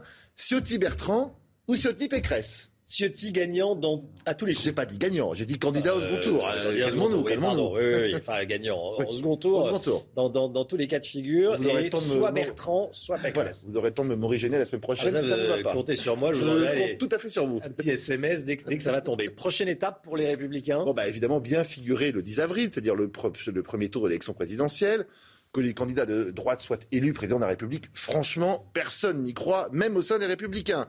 Mais une qualification pour le second tour, ce serait déjà une victoire face à un parti socialiste totalement exsangue, notamment. Les Républicains ont montré que leur formation était encore en état de marche, euh, que 2022 serait peut-être euh, la cuvée du redressement pour eux. Euh, ils ont montré qu'ils qu produisaient des idées, qu'ils étaient une alternative à Emmanuel Macron et à Marine Le Pen. S'ils arrivent à peser 18 à 20 ils seront encore aux portes du pouvoir et pourront s'imposer comme la formation qui recompose cette droite coupée en trois ou quatre morceaux. À moins de 12 les républicains seront en revanche à la merci de Macron, de Zemmour ou de Le Pen, qui n'attendent que cela pour se régaler des beaux morceaux que le Rassemblement contrôle encore. Je vous rappelle qu'il est majoritaire dans l'essentiel des régions, des départements et des villes moyennes du pays. 2022, peut-être cuvée du redressement pour oui. les LR. la cuvée du redressement. Clin d'œil à, à Montebourg, évidemment. Euh, Ciotti Bertrand ou Ciotti. Euh, ah, vous n'avez retenu que ça. Ok. J'ai retenu que ça. Bah oui, il n'y a que ça qui est. Qui est... Enfin, il n'y a pas que ça qui est intéressant. Toute la, toute vos, tout votre édito est intéressant, mais on va retenir ça. Bon. Quatre, réponse 14h, 4h, 14h30 sur, euh, sur CNews, bien sûr. L'économie tout de suite avec Eric de Ritmaten. On va parler des, des cours du pétrole qui rechutent les cours du pétrole qui rechutent. Eric, euh, est-ce que c'est durable? Alors il faut que ce soit durable, il faut que ça dure, c'est très important. Euh, les pays producteurs ont fait leurs calculs. Le problème, c'est que euh, effectivement, s'ils produisent plus, hein, eh bien, c'est peu probable. D'ailleurs, les prix vont chuter encore plus. Ça, c'est clair. Et si la production se met à baisser, eh bien, les prix vont monter parce que il y a quand même de la demande. Et plus il y a du pétrole sur le marché, vous l'avez compris, plus les prix vont baisser. Alors Qu'est-ce qui va se passer? Euh, Si vous voulez, c'est aujourd'hui, il y a une réunion importante de l'OPEP hein, qui, a lieu. Euh, vous, avez, alors, vous avez 23 pays de l'OPEP, quand on parle de l'OPEP, parce que vous avez des pays nouveaux qui se sont euh, mis dans la, dans la danse, j'allais dire. Mais sinon, les pays d'origine, c'est 13. Hein, c'est les pays du Golfe, les pays d'Afrique. Et là, bah, il se pose la question. Les, cours ont déjà chuté quand on regarde. Dans l'espace d'un mois, on est revenu à un baril à 69 dollars et quelques, 70 dollars environ. Et c'est pas beaucoup parce que finalement, il était à 86 dollars il y a un mois. Donc vous voyez, ça fait 17-18% de baisse. Donc il y a un véritable phénomène qui est d'ailleurs très paradoxal, c'est qu'aujourd'hui, avec la crise, eh ben, c'est normal que euh, le retour de la crise, en tout cas, on va rouler moins, on va moins prendre l'avion, et l'impact a été calculé par l'OPEP, 3% de consommation mondiale en moins uniquement parce qu'il y a ce variant Omicron, Omicron qui revient. Voilà 3% de production euh, peut-être perdu de consommation en moins à cause du retour du variant. Bon, pour le consommateur et l'automobiliste que nous sommes presque tous, c'est une bonne nouvelle ou pas? Alors ce sera appréciable, oui, parce que déjà les cours à la pompe baissent. Bon, le problème en France, c'est que vous avez tellement de taxes que même quand le pétrole baisse, on voit à peine le prix à la pompe baisser, mais on est en moyenne à 1,63 euros là pour le samplon euh, 95. Mais je le répète, il y a vraiment un vrai paradoxe, c'est que quand il y a la crise, eh bien c'est vrai qu'on se déplace moins. Donc vous voyez, euh, si on se déplace moins, on consomme moins il y a du pétrole disponible et les prix se mettent à baisser. Par contre, s'il n'y euh, a pas de crise, comme on l'a connu au mois de septembre, on se met à rouler de nouveau et là, bah, les prix euh, montent parce qu'on manque de carburant, on manque de pétrole, comme les productions n'augmentent pas. Voilà, voilà la situation. Maintenant, je termine par un point. Tout le monde peut se dire, bon, bah voilà, le pétrole, c'est le pétrole. Mais en fait, les prix de l'énergie gênent énormément l'Europe euh, et le monde entier parce que ça impacte l'inflation. C'est considérable. En Europe, la zone euro a une inflation de 4,9%. On n'a pas vu ça depuis la création de l'euro. Fait 20 ans qu'on n'a jamais eu autant en moyenne hein, sur un an d'inflation aussi forte. Si on retirait les prix de l'énergie, la hausse de l'énergie que l'on vit actuellement, on serait à 2,6%. Vous voyez, donc il y a quand même un grand écart. Et 2,6, c'est pas loin des objectifs de l'Europe, autour de 2 euros. Donc il y a un souci aujourd'hui. En France, selon l'OFCE, euh, l'Office des, des conjonctures économiques, 50% de l'inflation est due à l'énergie. Et encore, en France, on s'en tire bien parce qu'on a le nucléaire et ça amortit un peu la note. Donc conclusion, qu'est-ce qui va se passer pour le futur? Bah, Je vous le disais, ça va dépendre énormément de la production de pétrole, ça va dépendre de l'évolution d'Omicron. Les marchés financiers, boursiers, eux, hésitent, sont dans le flou. Paris hier gagné, ce matin le Nikkei au Japon baisse, Wall Street hier soir moins 1,3. Donc vous voyez, c'est vraiment le flou, mais d'une manière générale, quand même tout le monde le dit, pas de panique Il faut attendre et voir. L'inflation ne sera pas durable et la crise Covid non plus. 8h moins le quart, 7h45 de la chanson de la chanson française, l'hommage de Julien Clerc au répertoire de la chanson française. On en parle et puis on va euh, l'écouter surtout avec vous Olivier Ben tout de suite. Quand on partait de bon matin. Le nouvel album de Julien Clerc vient de sortir. Il s'appelle Les Jours Heureux. Ah, c'est un nouveau, nouvel album parce qu'il vient d'en sortir un. Il y a, ah, il y a, un an. il y a, il y a déjà un, an, Effectivement, mais là, c'est un chanson de, ce sont des reprises. Parce que c'est quoi Les Jours Heureux pour, euh, pour Julien Clerc? Des chansons qu'il avait dans, dans, la tête depuis longtemps, qui, qui constituent son ADN. C'est le répertoire français. Écoutez-la.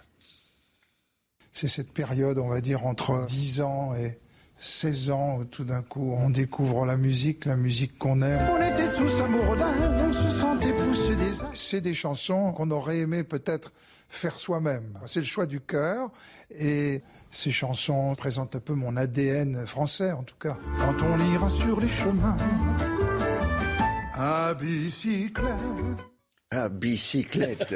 il, il imite pas. Moi, je ne fais que imiter. Il, il imite pas mon temps, ouais. Il, dit pas de mon temps, voilà. Alors, on a entendu à bicyclette. Il y en a une quinzaine d'autres de, de, de, ces chansons françaises. Il y a du Barbara, il y a du Aznavour, il y a du Ferret. Bah, donnez-nous quelques. Ben, alors, écoutez. Alors, on y va. Allez, on écoute. Reviendras-tu Au moins le sais-tu. Barbara, il a Je suis plus client de Barbara que bicyclette. Autre chose ouais. plus, plus joyeux. Allez, on y va. Allez, le suivant, c'est du traînet notre cœur fait beau. Tout ah, ça vous fait un peu remuer quand même. C'est l'amour qui Boum, boum. Alors, particularité de, de, cet hommage, Julien Clerc les a tous approchés, enfin plus qu'approchés, il a, grosso modo, il a tous, euh, il, il, a chanté en duo avec tous. C'était évidemment un, grand honneur à l'époque de pouvoir chanter avec ses idoles, si vous voulez. C'est relié qu'à des souvenirs de scène. Ni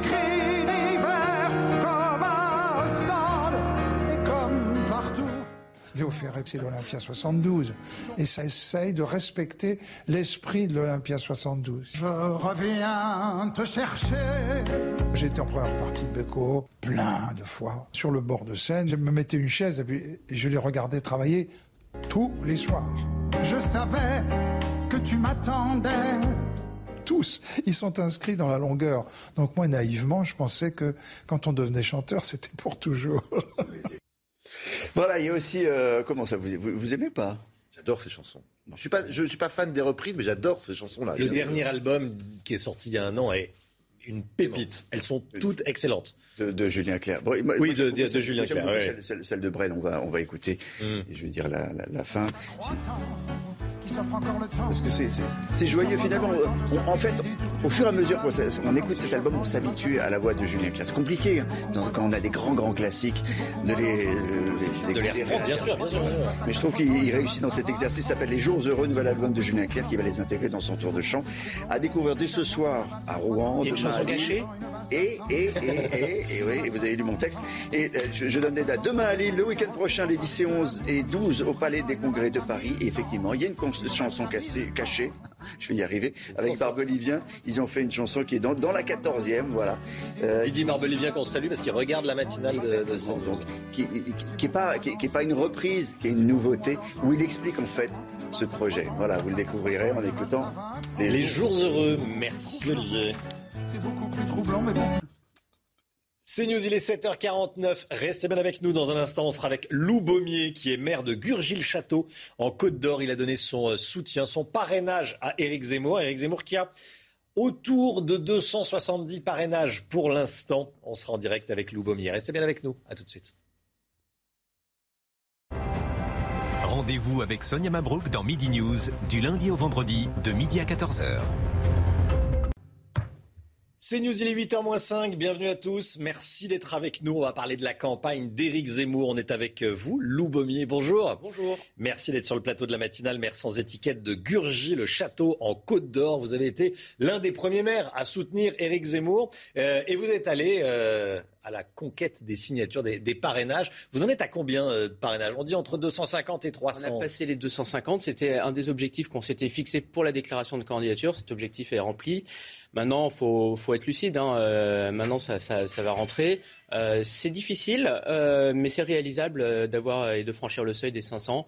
Donc voilà, on a encore deux mois, trois mois à, tenir. 500 avant début mars. Hein. Exactement. Alors maintenant, il y a, y a faut, faut, pour que les Français comprennent bien, aujourd'hui, on est encore dans une phase de promesses de parrainage.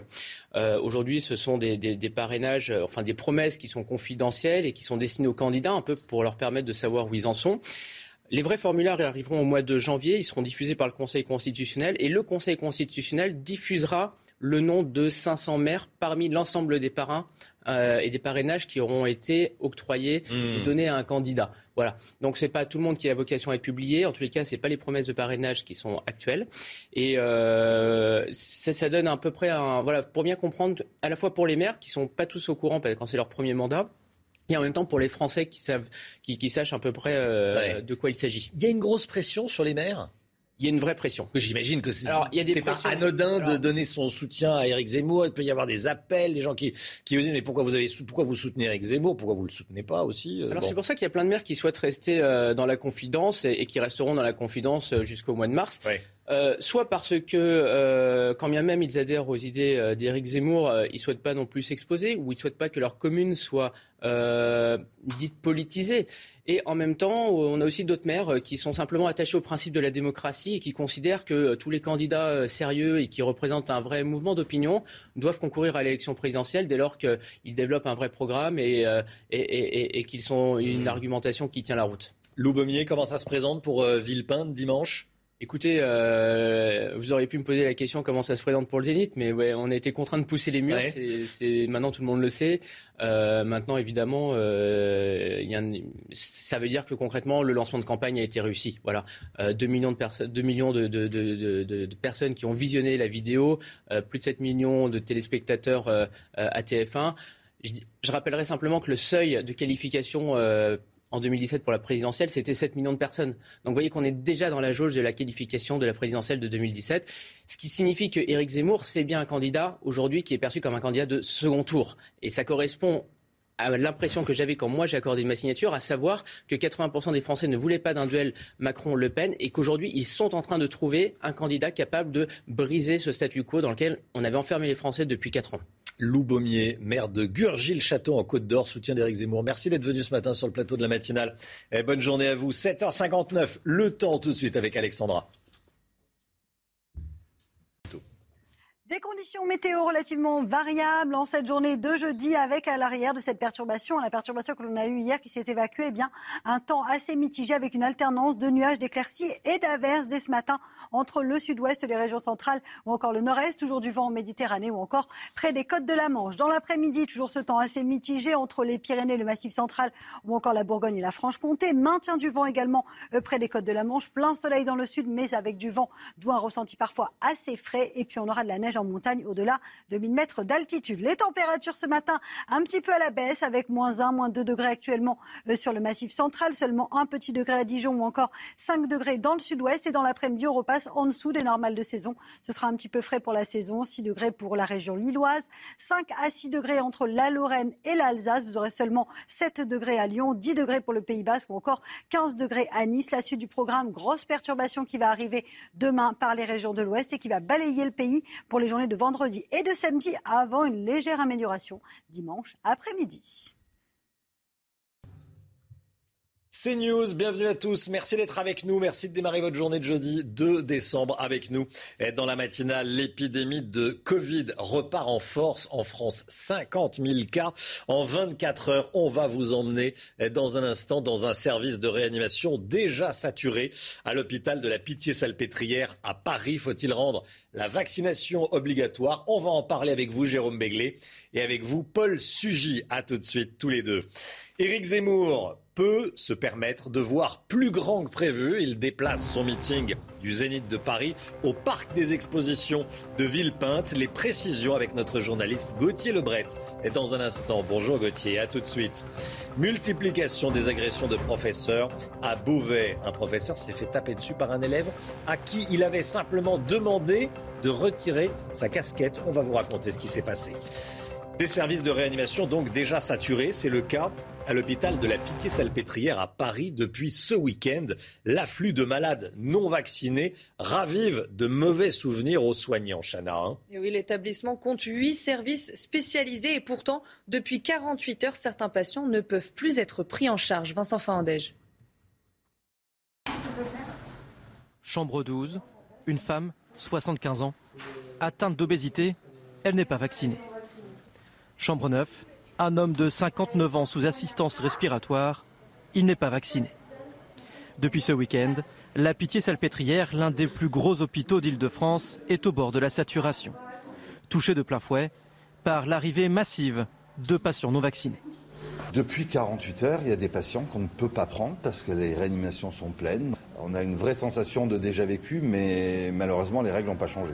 Dans les couloirs de ce service, la fatigue et l'appréhension prédominent. C'est difficile, euh, ça nous euh, renvoie à des souvenirs euh, pénibles. à la première vague. On se prépare psychologiquement aussi, hein, parce qu'on a quand même des familles derrière, on sait qu'on va devoir sacrifier beaucoup de temps, qu'on va devoir donner beaucoup d'heures. On se demande encore pourquoi il y a des gens qui ne se vaccinent pas. Donc, donc voilà, moi je. Mais j'ai toujours le même. je change pas ma façon de faire avec quelqu'un de vacciné ou pas. Il est là, il faut le soigner et voilà. Face à la cinquième vague, l'hôpital a renforcé les règles sur les visites. Le chef de ce service n'envisage pas de bloquer les congés de son personnel, conscient de la nécessité pour eux de souffler, dit-il. Voilà, et sachez que le plan blanc a été déclenché dans les hôpitaux de Mulhouse et de Colmar face à l'afflux de patients Covid. Ces deux établissements sont confrontés à un besoin accru de lits, Chana. Hein. Oui, ils sont obligés de se réorganiser, de pousser les murs pour prendre en charge ces nouveaux patients. Plusieurs opérations non urgentes sont déprogrammées. Du personnel soignant a été appelé en renfort. La cinquième vague monte en puissance. Près de 50 000 nouveaux cas ont été recensés ces dernières 24 heures à l'hôpital. Le nombre de patients hospitalisés a dépassé les 10 000 hein, pour le deuxième jour consécutif. Et oui, 1900 euh, patients sont en réanimation. C'est plus 62 en 24 heures et 93 décès ont été recensés. Éric Zemmour peut se permettre de voir plus grand que prévu. Le candidat à la présidence de la République devait tenir son premier meeting dimanche au Zénith de Paris. Ce meeting aura finalement lieu au parc des expositions de Paris-Nord-Villepinte en Seine-Saint-Denis. C'est trois fois plus grand, en tout cas, ça peut accueillir trois fois plus de, personnes. Gauthier Lebret, euh, avec nous, vous nous dites que c'est un coup double pour Éric Zemmour? Oui, bah déjà, il a 20 000 inscrits à son événement et il passe donc de 6 000 places au Zénith à 20 000 places potentielles. Après, avoir 20 000 inscrits, ça ne veut pas dire avoir 20 000 participants. Les équipes d'Éric Zemmour espèrent donc réunir entre 13 000 et 15 euh, 000 personnes. Et puis, Éric Zemmour, il a été marqué par plusieurs événements lors de sa pré-campagne. À plusieurs reprises, des gens n'ont pas pu rentrer dans euh, des salles parce que les salles affichaient complet. Donc, il y avait cette volonté vraiment d'élargir. Et puis, deuxième avantage, il y avait une manifestation qui était prévu au départ de Barbès et qui devait se terminer devant le Zénith de la Villette. Et eh ben, là, les manifestants auront une salle sans Éric Zemmour devant eux. Donc il y a une question qui se pose. Y aura-t-il des manifestants? Y aura-t-il un rassemblement devant le parc des expositions à Villepinte Merci Gauthier. Euh, des professeurs qui ne sont pas toujours en sécurité. Depuis plusieurs semaines, les agressions se multiplient. Euh, elles sont de plus en plus violentes. Ce mardi, un professeur de sport, d'EPS, à Beauvais, a été agressé par l'un de ses élèves en plein cours. L'adolescent âgé de 15 ans a perdu son sang-froid après une remarque de son professeur qui lui demandait simplement d'enlever sa casquette, Chana. Hein. Et oui, le même jour, dans les Yvelines, des tirs de mortier d'artifice ont retenti dans les couloirs d'un lycée de Mantes-la-Jolie. Écoutez ce reportage de Vincent Fandège. C'est dans ce lycée à Beauvais qu'un professeur de PS a été frappé par un élève de 15 ans à qui il demandait d'enlever sa casquette. Inquiet, les enseignants ont fait valoir leur droit de retrait. Beaucoup d'enseignants euh, vont euh, ben, malheureusement au travail avec la peur au ventre. Oui, il faut, le reconnaître, avec effectivement beaucoup d'angoisse, beaucoup d'appréhension, parce qu'on se rend compte que euh, une remarque, une réflexion, et les choses aujourd'hui peuvent, peuvent déraper très très vite, très rapidement. À Mantes-la-Jolie, le corps enseignant a là aussi exercé son droit de retrait. monsieur monsieur des mortiers d'artifice ont été tirés à l'intérieur même du lycée Jean Rostand et ce n'est pas le premier incident dans l'établissement. Depuis vendredi dernier, nous avons eu des départs de feu dans l'établissement, des départs volontaires. Nous avons eu l'incendie d'un véhicule pédagogique au sein de notre établissement. Nous avons eu plusieurs collègues qui ont fait des crises d'angoisse. On a récupéré des élèves en pleurs. Et donc, nous, on dit, ça suffit. Les enseignants dénoncent les suppressions de postes et un manque de moyens humains et matériels. Carl Olive, le maire de Poissy dans les Yvelines, a été suivi pendant deux jours par un homme euh, qui a finalement déclaré, concédé, avoué euh, qu'il euh, souhaitait égorger l'élu. Et oui, il l'a raconté sur les réseaux sociaux hier. Hier matin, un homme l'attendait devant la mairie avant d'être neutralisé par les forces de l'ordre. La veille, le même homme essayait de l'appréhender à son domicile à 2h30 du matin. Au moment de son interpellation, vous l'avez dit, l'homme expliquait Je voulais l'égorger. Vacciné avec du sérum Pfizer périmé. Vous avez bien entendu, c'est ce qui est arrivé à 83 personnes dans un centre de vaccination à Amiens à la mi-novembre. Les vaccins étaient périmés parce qu'ils avaient été décongelés depuis 35 jours au lieu de 30 jours requis. Ça ne va pas redonner confiance à ceux qui n'ont pas confiance dans le vaccin. Il y en a quelques-uns. Et ces patients ont été identifiés et ils recevront, s'ils le souhaitent, une, une nouvelle, une nouvelle mmh. injection. Ces doses périmées représentent-elles un danger pour leur santé? L'élément de réponse avec Clémence Barbier sont sans danger, mais sûrement moins efficaces. À Amiens, 83 personnes ont reçu une dose du vaccin Pfizer périmé, décongelé 35 jours au lieu de 30. Dans un communiqué, la préfecture de la Somme rassure les patients concernés. Les 83 personnes ont été parfaitement identifiées et chacune d'entre elles a été contactée afin de lui proposer une nouvelle injection. Ces doses périmées ne présentent aucun danger selon ce pharmacien. A priori, il n'y a pas de conservateur en plus dans le, Pfizer, puisque justement la conservation se fait par le froid et la super congélation. Donc, euh, il me semble qu'il n'y a pas de raison qu'il y ait un danger avec cinq jours de retard. Le seul inconvénient pour ces patients serait la baisse de leur immunité. Dans ces cas-là, si on les teste et si on voit qu'au bout d'un mois et demi, deux mois, bah, le taux d'anticorps n'est pas au rendez-vous, on peut refaire une dose. Les patients ont le choix de recevoir ou non une nouvelle injection. L'incident a lui été déclaré aux autorités sanitaires. Voilà, c'est sans danger, nous dit-on. 8h09, restez bien avec nous. Dans un instant, Robert Ménard, le maire de Béziers, est l'invité de Laurence Ferrari. À tout de suite. C'est News, il est 8h16, bienvenue à tous. Laurence Ferrari, vous recevez ce matin le maire de Béziers, Robert Ménard. Bonjour Robert Ménard. Bonjour. Bienvenue dans la matinale de CNews. La candidature d'Éric Zemmour a-t-elle bien démarré selon vous? Évidemment pas. Évidemment non. Je veux dire, euh, sur le, sur le clip, moi, j'ai trouvé, euh, j'ai trouvé touchant, honnêtement. Il y a un certain nombre d'images qui, qui m'ont touché, de juxtapositions que je trouvais assez juste. C'est le constat qui fait, même, mhm. même si c'est un constat, et c'est là où je suis, euh, je mets un bémol, c'est d'un pessimisme, d'une noirceur, c'est apocalyptique. Enfin, tu as juste envie, pour voter pour quelqu'un, te dire, il représente un espoir. Là, la mise en scène un peu pastiche du, de, de, de Charles de Gaulle, c'était, c'était, il y avait quelque chose de à la fois d'étonnant, de différent et une noirceur que je trouve inquiétante, mais je le trouve en ce moment encore plus sombre que d'habitude. Et puis le soir, j'ai trouvé que c'était Alors, raté. 20h de TF1, vous l'avez trouvé euh, et il a d'abord, il a été mauvais, pardon. Pardon, c'est pas à vous que je vais le dire. Mhm. Vous avez fait des interviews dans le 20 heures pendant des, pendant des années. Je veux dire, on te pose des questions, mais aussi toi, tu donnes un certain nombre de réponses, tu joues, c'est un match, une interview, il a, il l'a raté. Il a raté peut-être parce qu'il est, parce que c'est pas facile, parce que c'est toujours, on est toujours euh, inquiet quand on va répondre à, des questions, mais là. On a des millions de téléspectateurs et, qui oui, il y a 7 millions de personnes, tu te dis quand même, je sais. On prend la pression. Voilà, on prend la pression. Je pense que ça, c'est et tout. Ensuite, qu'Éric euh, s'étonne qu'on lui pose euh, un certain nombre de questions. Il croit quoi Qu'il est face qu'il est le Charles de Gaulle et que c'est Michel Droit en face et qu'on est au temps de l'ORTF. Enfin, il sait bien que c'est fini tout ça. Il regrette aussi ça des années 60. Je le taquine, mais ça donne un peu cette impression-là. Et la charge à la fin, Attendez, moi j'ai Attendez, moi j'ai tellement été mal reçu dans une interview. Et moi, c'est à mon petit niveau. Je me souviens, Marine Le Pen, je ne parle même pas de Jean-Marie Le Pen, comment ils étaient boxés euh, par, certains, par certains journalistes. C'est moins le cas aujourd'hui et tout. Pour dire, attends, Eric, tu t'étonnes de ça.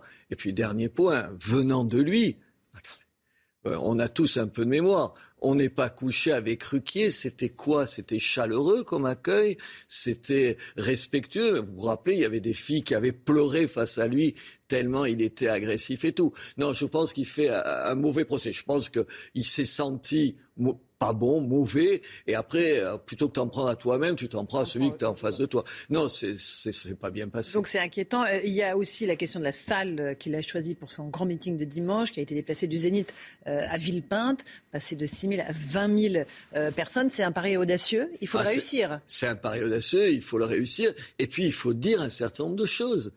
On ne peut pas se contenter de répéter éternellement les mêmes choses.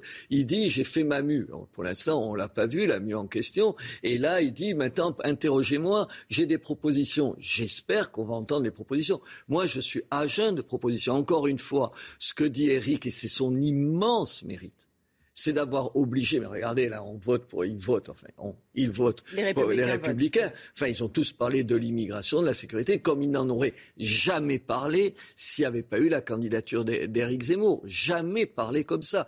Donc ça, il l'a réussi. Il a mis sur la table un certain nombre de questions qu'on avait du mal à aborder dans les médias ou sur la scène politique. Mais maintenant, euh, il faut faire des propositions. Tu peux pas dire, euh, non, je sais pas, euh, non. Aujourd'hui, il nous faut des propositions. Et c'est dans un meeting qu'on te qu'on développe un programme comme ça ou c'est euh, dans un meeting, il ne pourra pas au moins dire qu'en face il y a quelqu'un qui l'empêche de parler. S'il a envie de parler deux heures, il parlera deux heures. On verra ce qu'il est capable de dire et on verra s'il réunit autant de monde. Mais moi, je le lui souhaite. Moi, je le lui souhaite. Je ne suis pas de ceux qui disent comme ça, c'est que négatif. Eric, il apporte quelque chose au débat. Maintenant, il s'est trompé. Il croyait qu'il allait plier Marine Le Pen en cinq minutes. Il ne faudrait pas que Marine Le Pen pense que ça y est, Éric Zemmour, c'est le passé. Encore une fois, il faut qu'ils discutent entre eux et qu'ils pensent comment ils peuvent s'entendre. Ils jouent avec le feu. C'est mal parti, hein, parce que là, les invectives de part et d'autre sont reparties quand même, j'espère que, je suis sûr que vous l'avez remarqué, dans, dans le clip qui a été diffusé sur les réseaux sociaux, il n'y a jamais eu l'image de Marine. Jamais. Ni de Mélenchon. Hein. Ni de Mélenchon. Ça, ça Mélenchon, parce qu'il pense qu'il va sur les mêmes termes, et ça, c'est ces espèces de souverainistes qui pensent que de droite comme de gauche, c'est la même chose, mais je pense qu'ils se trompent là-dessus. Mais sur Marine, il n'y a pas eu un mot, il n'y a pas eu une image et tout ça. Je pense qu'il a au moins compris qu'il ne pouvait pas gagner contre elle. Ils ne peuvent pas gagner l'un contre l'autre. Mais je ne sais pas comment le leur dire. Écoutez, quand vous voulez rien entendre, vous entendez. Mais vous parlez à l'un et à l'autre toujours. Mais oui, ah non, Eric, là, en ce moment, c'est un, peu compliqué. Marine, oui, Marine, je lui ai dit ce que je viens de vous dire. Marine ne croit pas, ça y est, ouf, on est devant lui, la partie est gagnée. Non, la partie n'est pas gagnée. Moi, je me fiche de ça. Ce que je veux savoir, c'est qui aujourd'hui est en état de battre M. Macron? Aujourd'hui, ni l'un ni l'autre, et encore moins l'un sans l'autre, est capable de le faire. C'est ça la réalité. Il y a deux questions aussi importantes dans cette présidentielle, la question des parrainages, la question du financement. Sur les parrainages, euh, on voit qu'il y a des grands candidats, même, euh, j'entendais euh, dire que c'était pas facile d'avoir les parrainages pour Mélenchon.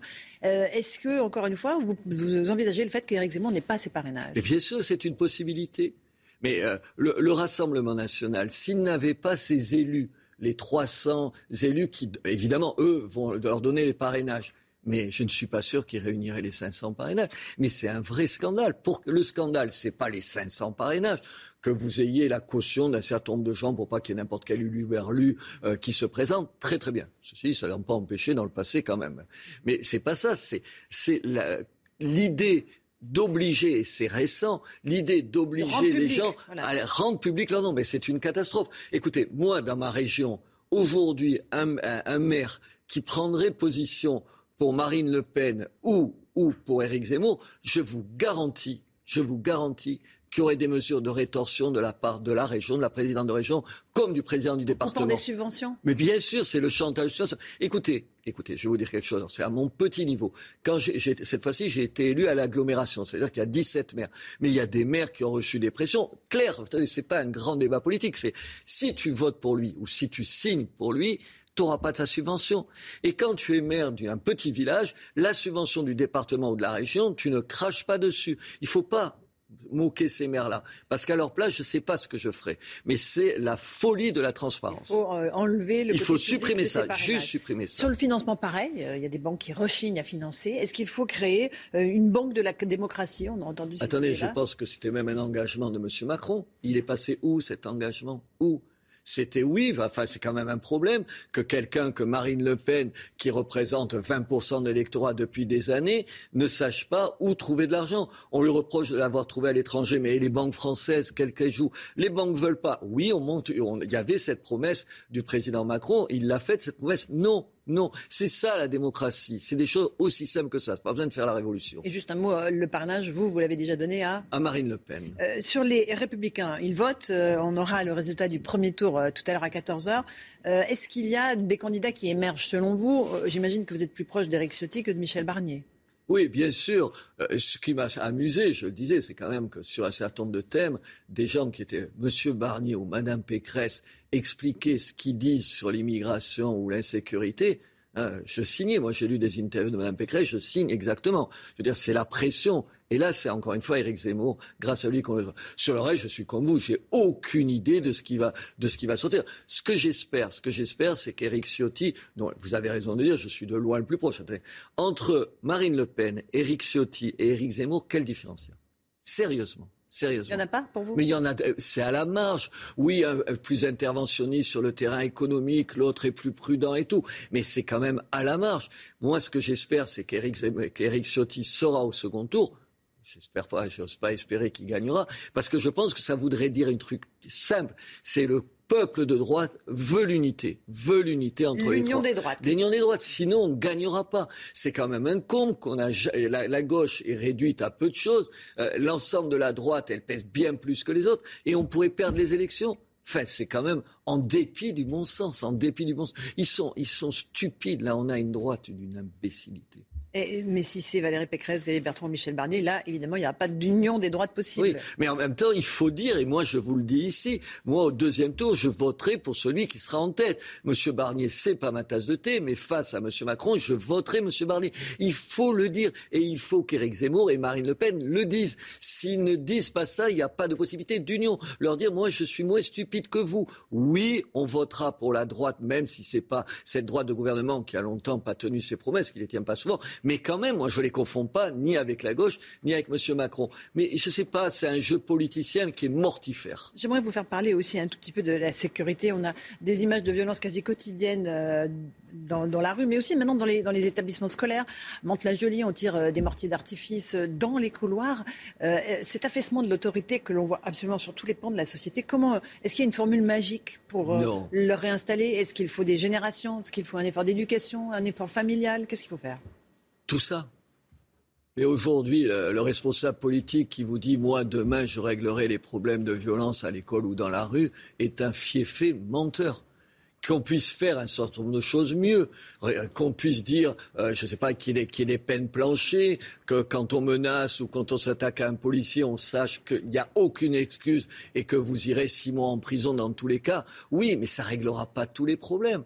moi, je le vois comme maire. Qui... C'est pour ça que c'est un des problèmes, hein, le fait qu'il n'y ait plus de cumul des mandats d'une certaine façon de la part des députés. Parce que quand tu es maire, tu vois bien que tu es désarmé. Moi, j'ai multiplié la police municipale par trois. J'ai multiplié la, les, caméras de vidéosurveillance par 10 vous dire que j'ai réglé les problèmes d'insécurité dans ma ville, mais je n'oserais même pas commencer la phrase. Comment faire? Oui, il y a un travail à l'école, mais il y a un travail d'éducation. Vous savez, je vous dire, vous, vous, êtes euh, maman, donc vous savez de quoi je parle.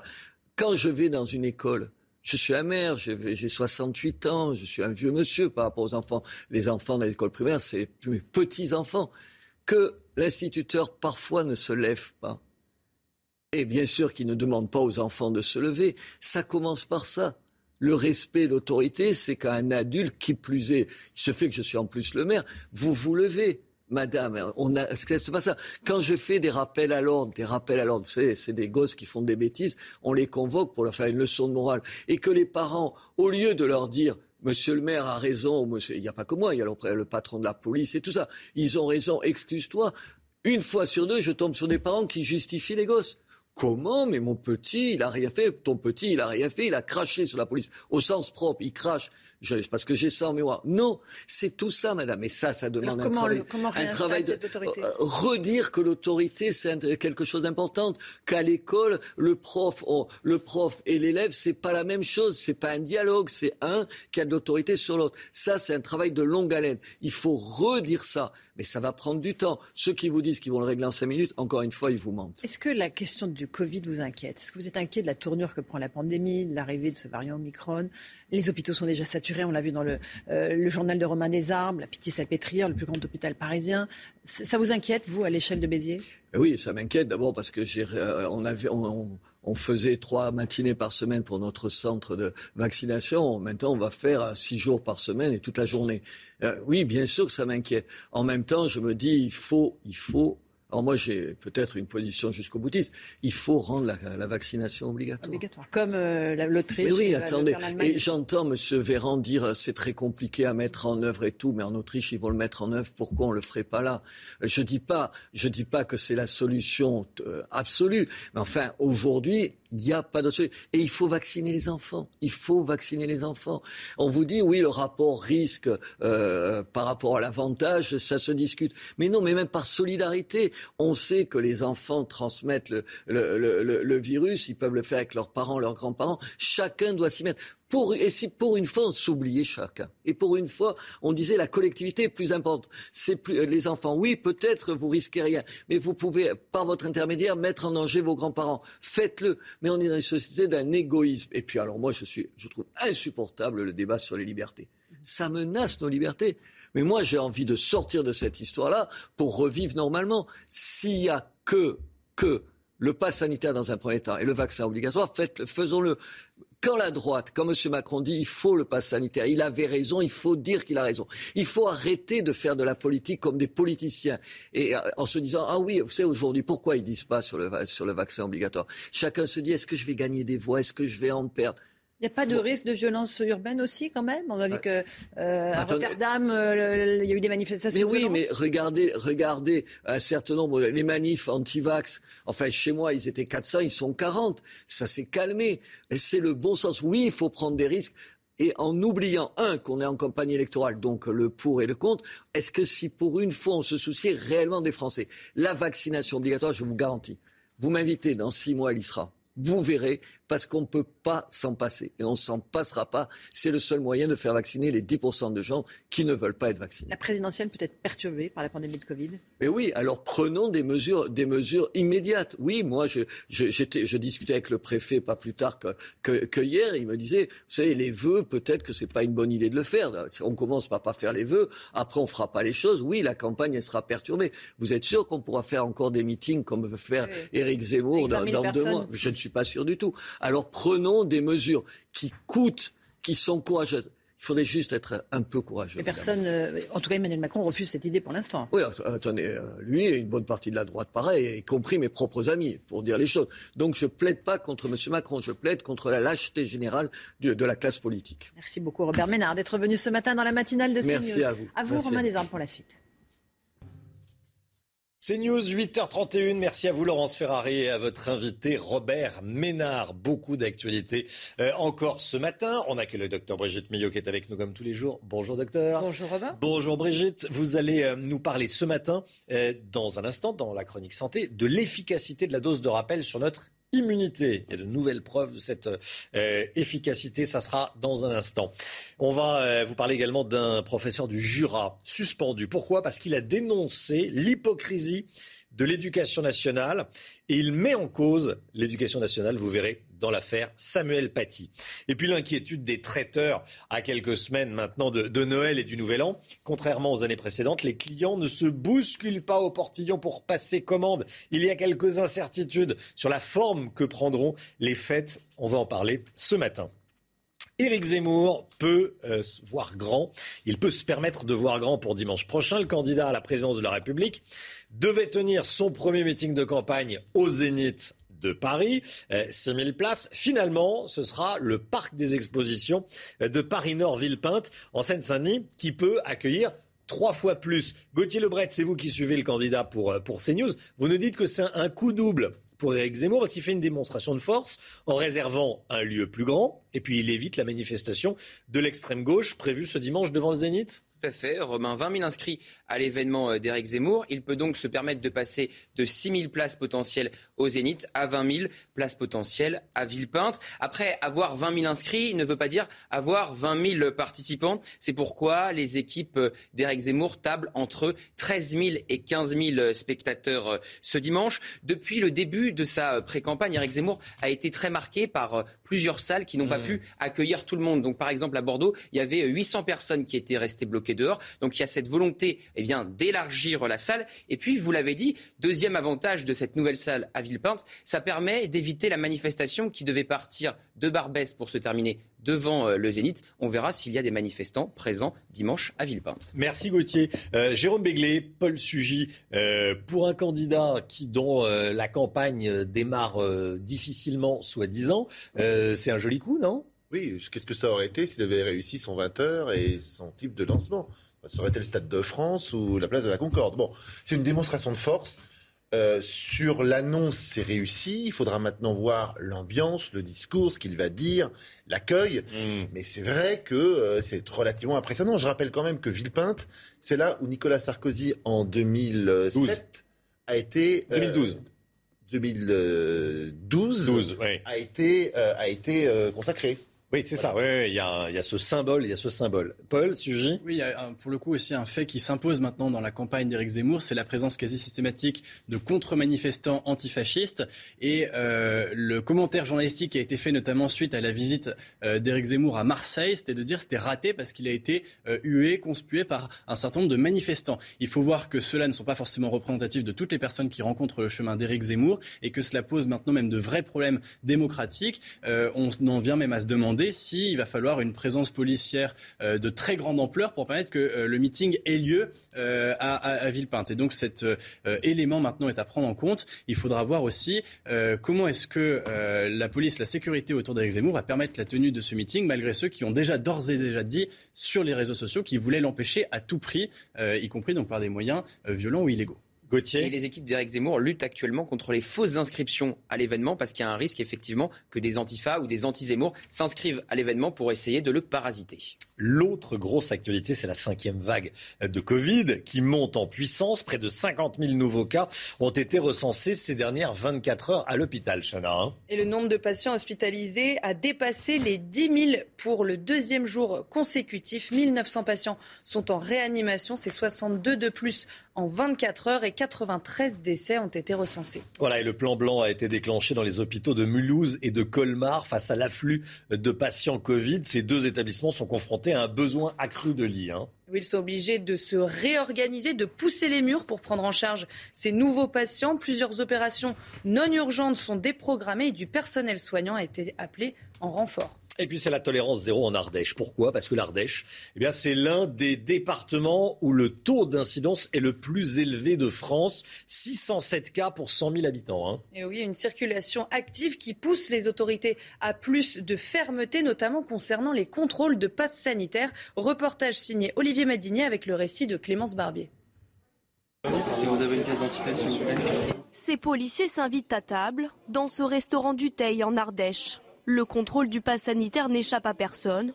Une tolérance zéro contre la Covid-19 qui rassure clients et patrons. En Ardèche, oui, on est un peu plus touché. Mais de toute façon, tout le monde est à jour. Maintenant, euh, tout le monde, euh, nous, tous nos clients, ils ont le pass sanitaire. Hein. C'est rassurant euh, pour bah, la population, en fait, de savoir que quand on va au restaurant comme ça, tout le monde est, a un pass sanitaire, en fait. Dans ce département, le taux d'incidence frôle les 600 cas pour 100 000 habitants. C'est l'un des plus élevés de France. Le résultat, selon le préfet, d'un faible taux de vaccination. Il y a dans la population un taux de vaccination qui est encore insuffisant. Il est pas loin de 4 points inférieur à la moyenne nationale. La cinquième vague a poussé les plus indécis à se faire vacciner. Dès l'ouverture, il y avait beaucoup de monde. Il y avait donc une, une affluence euh, importante pour cette troisième dose et quelques premières vaccinations. Donc ça, c'est très bien. Ça va? Les hôpitaux ardéchois ne sont pas encore saturés, mais le nombre d'entrées en réanimation augmente. Cinq patients y sont actuellement soignés. On est en direct avec Carl Olive, le maire de Poissy. Bonjour monsieur le maire. Euh, merci d'être en direct avec nous. On en parle depuis le début de la matinale. Vous avez été euh, menacé par un homme qui vous a suivi. Il a fini par être euh, interpellé. Il a concédé, il a avoué qu'il voulait vous égorger. racontez-nous ce qui s'est passé. Je viens de le résumer, mais racontez-nous vous. Pas dire que c'est le lot commun, mais c'est vrai qu'on n'est pas un microclimat ni à Poissy et, les maires de France euh, sont, euh, sont souvent menacés, provoqués, injuriés, parfois tabassés. Là, on a affaire à quelqu'un qui, depuis dix jours, multiplie euh, les mails de, menaces et qui, la nuit précédente, se retrouve dehors à, 2 heures du matin à faire les habitations les unes après les autres pour me, pour me trouver. et, il termine au petit matin devant l'hôtel de ville, dans sa voiture, sur un passage protégé pour, pour m'attendre. Et là, on a un agent de la ville de Poissy qui reconnaît l'individu puisqu'il est placardé à l'accueil de l'hôtel de ville et, et euh, les forces de police municipales et, nationales euh, l'interpellent et dans l'ambulance qui l'emmène à, l'hôpital, il, euh, il, dit qu'il était là pour m'égorger. Quel est le, profil psychologique d'un tel individu? Je l'ai déjà dit sur votre plateau, Romain Desarbes. Je pense que malheureusement, l'épidémie a entraîné parfois de la décompensation psychique, psychiatrique personne n'est à l'abri, euh, ici comme ailleurs, évidemment, euh, avoir affaire à un forcené, avoir affaire à un fanatique. Un jour, il y en a qui passera. Euh, et ce, qui est, ce qui est déplorable, c'est que cet individu, il y a un an et demi, avait déjà été interpellé parce que c'est quelqu'un qui, qui n'est pas bien, mais il est toujours pas en, hors d'état de nuire. Donc j'espère bien que cette fois-ci, ça va être le cas. Vous voyez, je vais vous quitter là, puis je vais aller porter plainte. Vous allez porter plainte. Quel, quel est le, son, son statut là? Il est en garde à vue?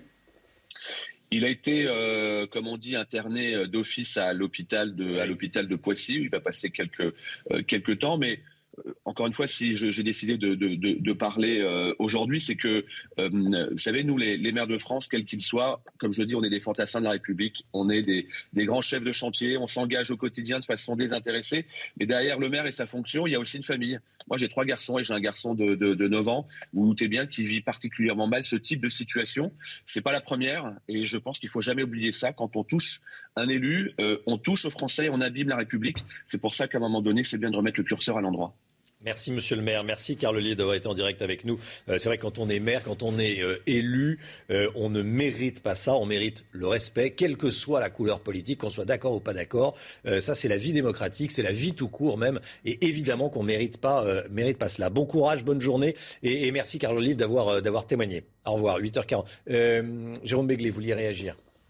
Oui, je pense qu'il est nécessaire maintenant de dire que les élus euh, les forces de l'ordre, les pompiers, les professeurs, pour revenir à ce que vous disiez plus haut dans votre journal, ces gens-là doivent avoir un, statut quasiment intouchable. Levez la main sur eux, les menacer, leur écrire des lettres euh, de menaces, les suivre dans la rue, euh, ça doit être une peine renforcée. Ça suffit, ça suffit, ça suffit, que ce soit euh, réellement euh, comme euh, avec ce, monsieur ou sur les réseaux sociaux. voilà, c'est intolérable, inacceptable et ça doit être sévèrement sanctionné. Est-ce qu'on pourra fêter Noël en famille? Alors ça, c'est une question qu'on est nombreux à se poser.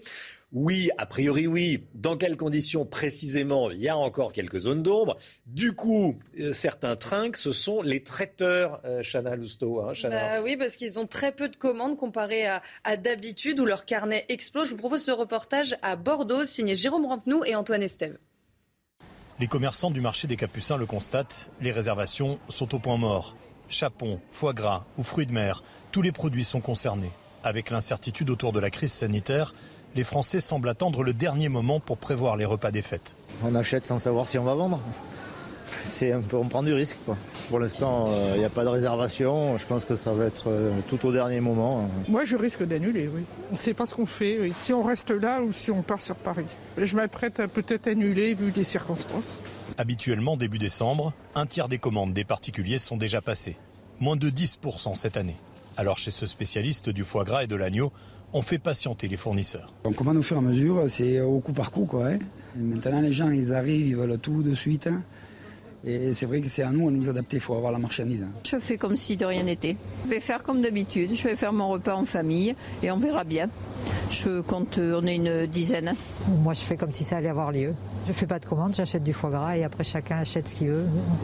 Avec la reprise actuelle de l'épidémie de Covid-19, les repas de famille vont s'organiser au dernier moment Reste à savoir maintenant combien de personnes seront conviées autour de la table du réveillon.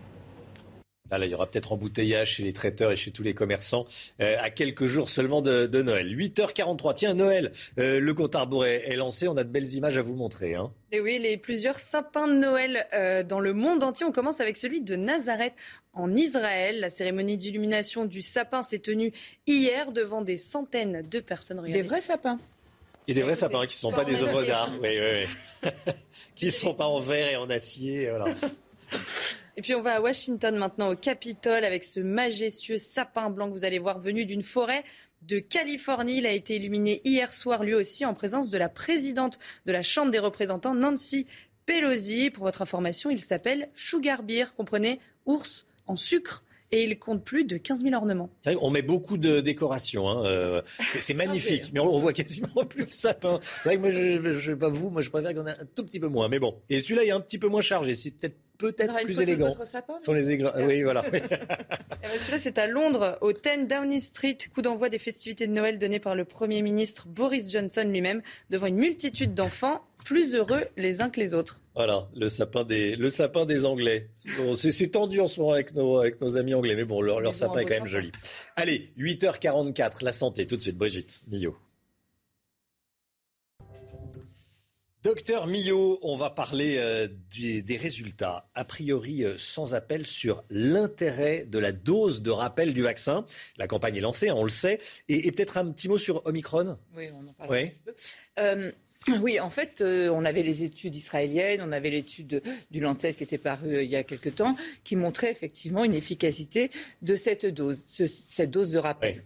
Euh, là, euh, l'adresse direction euh, de recherche, évaluation et, environnement et statistique a fait un, schéma. Moi, j'aime bien les schémas, j'aime bien les, tableaux.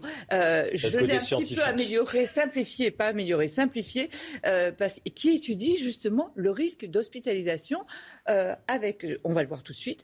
Là, je n'ai mis que les personnes de plus de 60 ans et de plus de 80 ans, puisque ce sont celles euh, chez qui on a pu voir la baisse de l'immunité. Hein. Donc je n'ai mis que celles-là, je n'ai pas mis les plus jeunes. D'accord. Regardez sur ce tableau. Ça, en rose, donc plus de 60 ans. En un peu plus foncé, plus de 80 ans. Le risque d'hospitalisation, on le voit chez les non-vaccinés, il était très élevé, bien entendu. Alors c'est complètement à gauche, les non-vaccinés. On ne peut pas le lire. Voilà, c'est complètement à gauche. le risque était très élevé.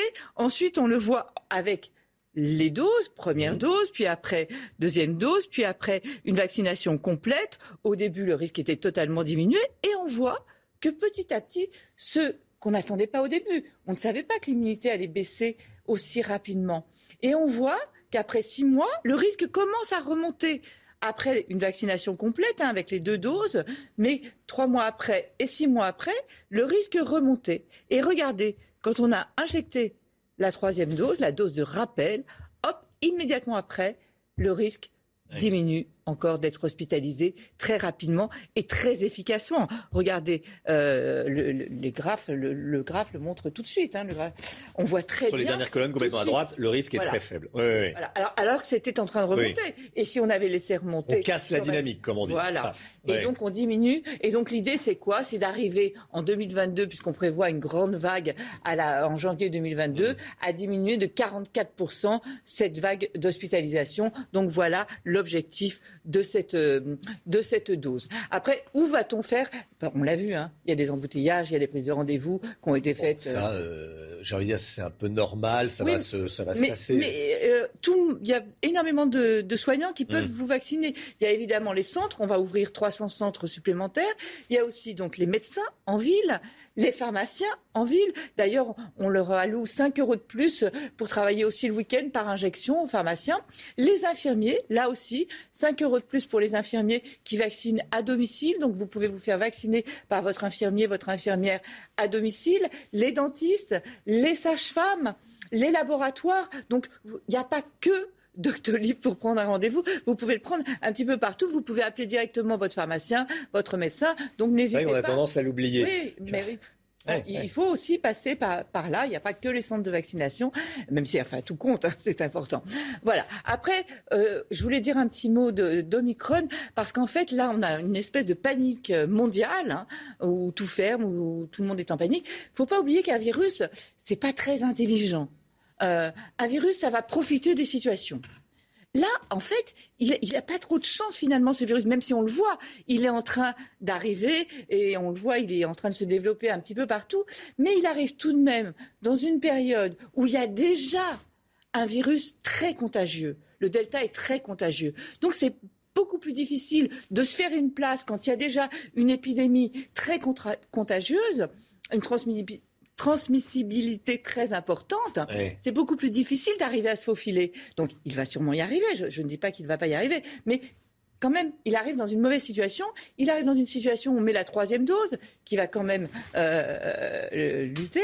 Donc voilà, il a, on va voir. ne nous inquiétons pas avant, euh, avant de savoir s'il est vraiment dangereux. Je crois que le plus important, et, et j'espère que ça va durer, c'est que pour l'instant, les personnes contaminées par euh, ce virus n'ont pas fait de forme grave. Donc il y a une espèce de panique. Attention, encore une fois, on reste prudent, on surveille, on reste vigilant, mais pas de panique.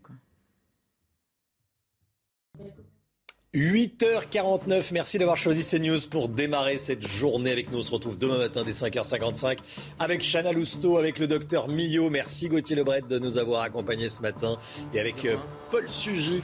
Euh, merci Paul d'avoir été également euh, avec nous demain matin 5h55 pour une nouvelle matinale. Dans un instant, c'est l'heure des pros avec Pascal Pro et tous ses invités. Belle journée à vous sur CNews. Tout de suite, Pascal Pro dans l'heure des pros.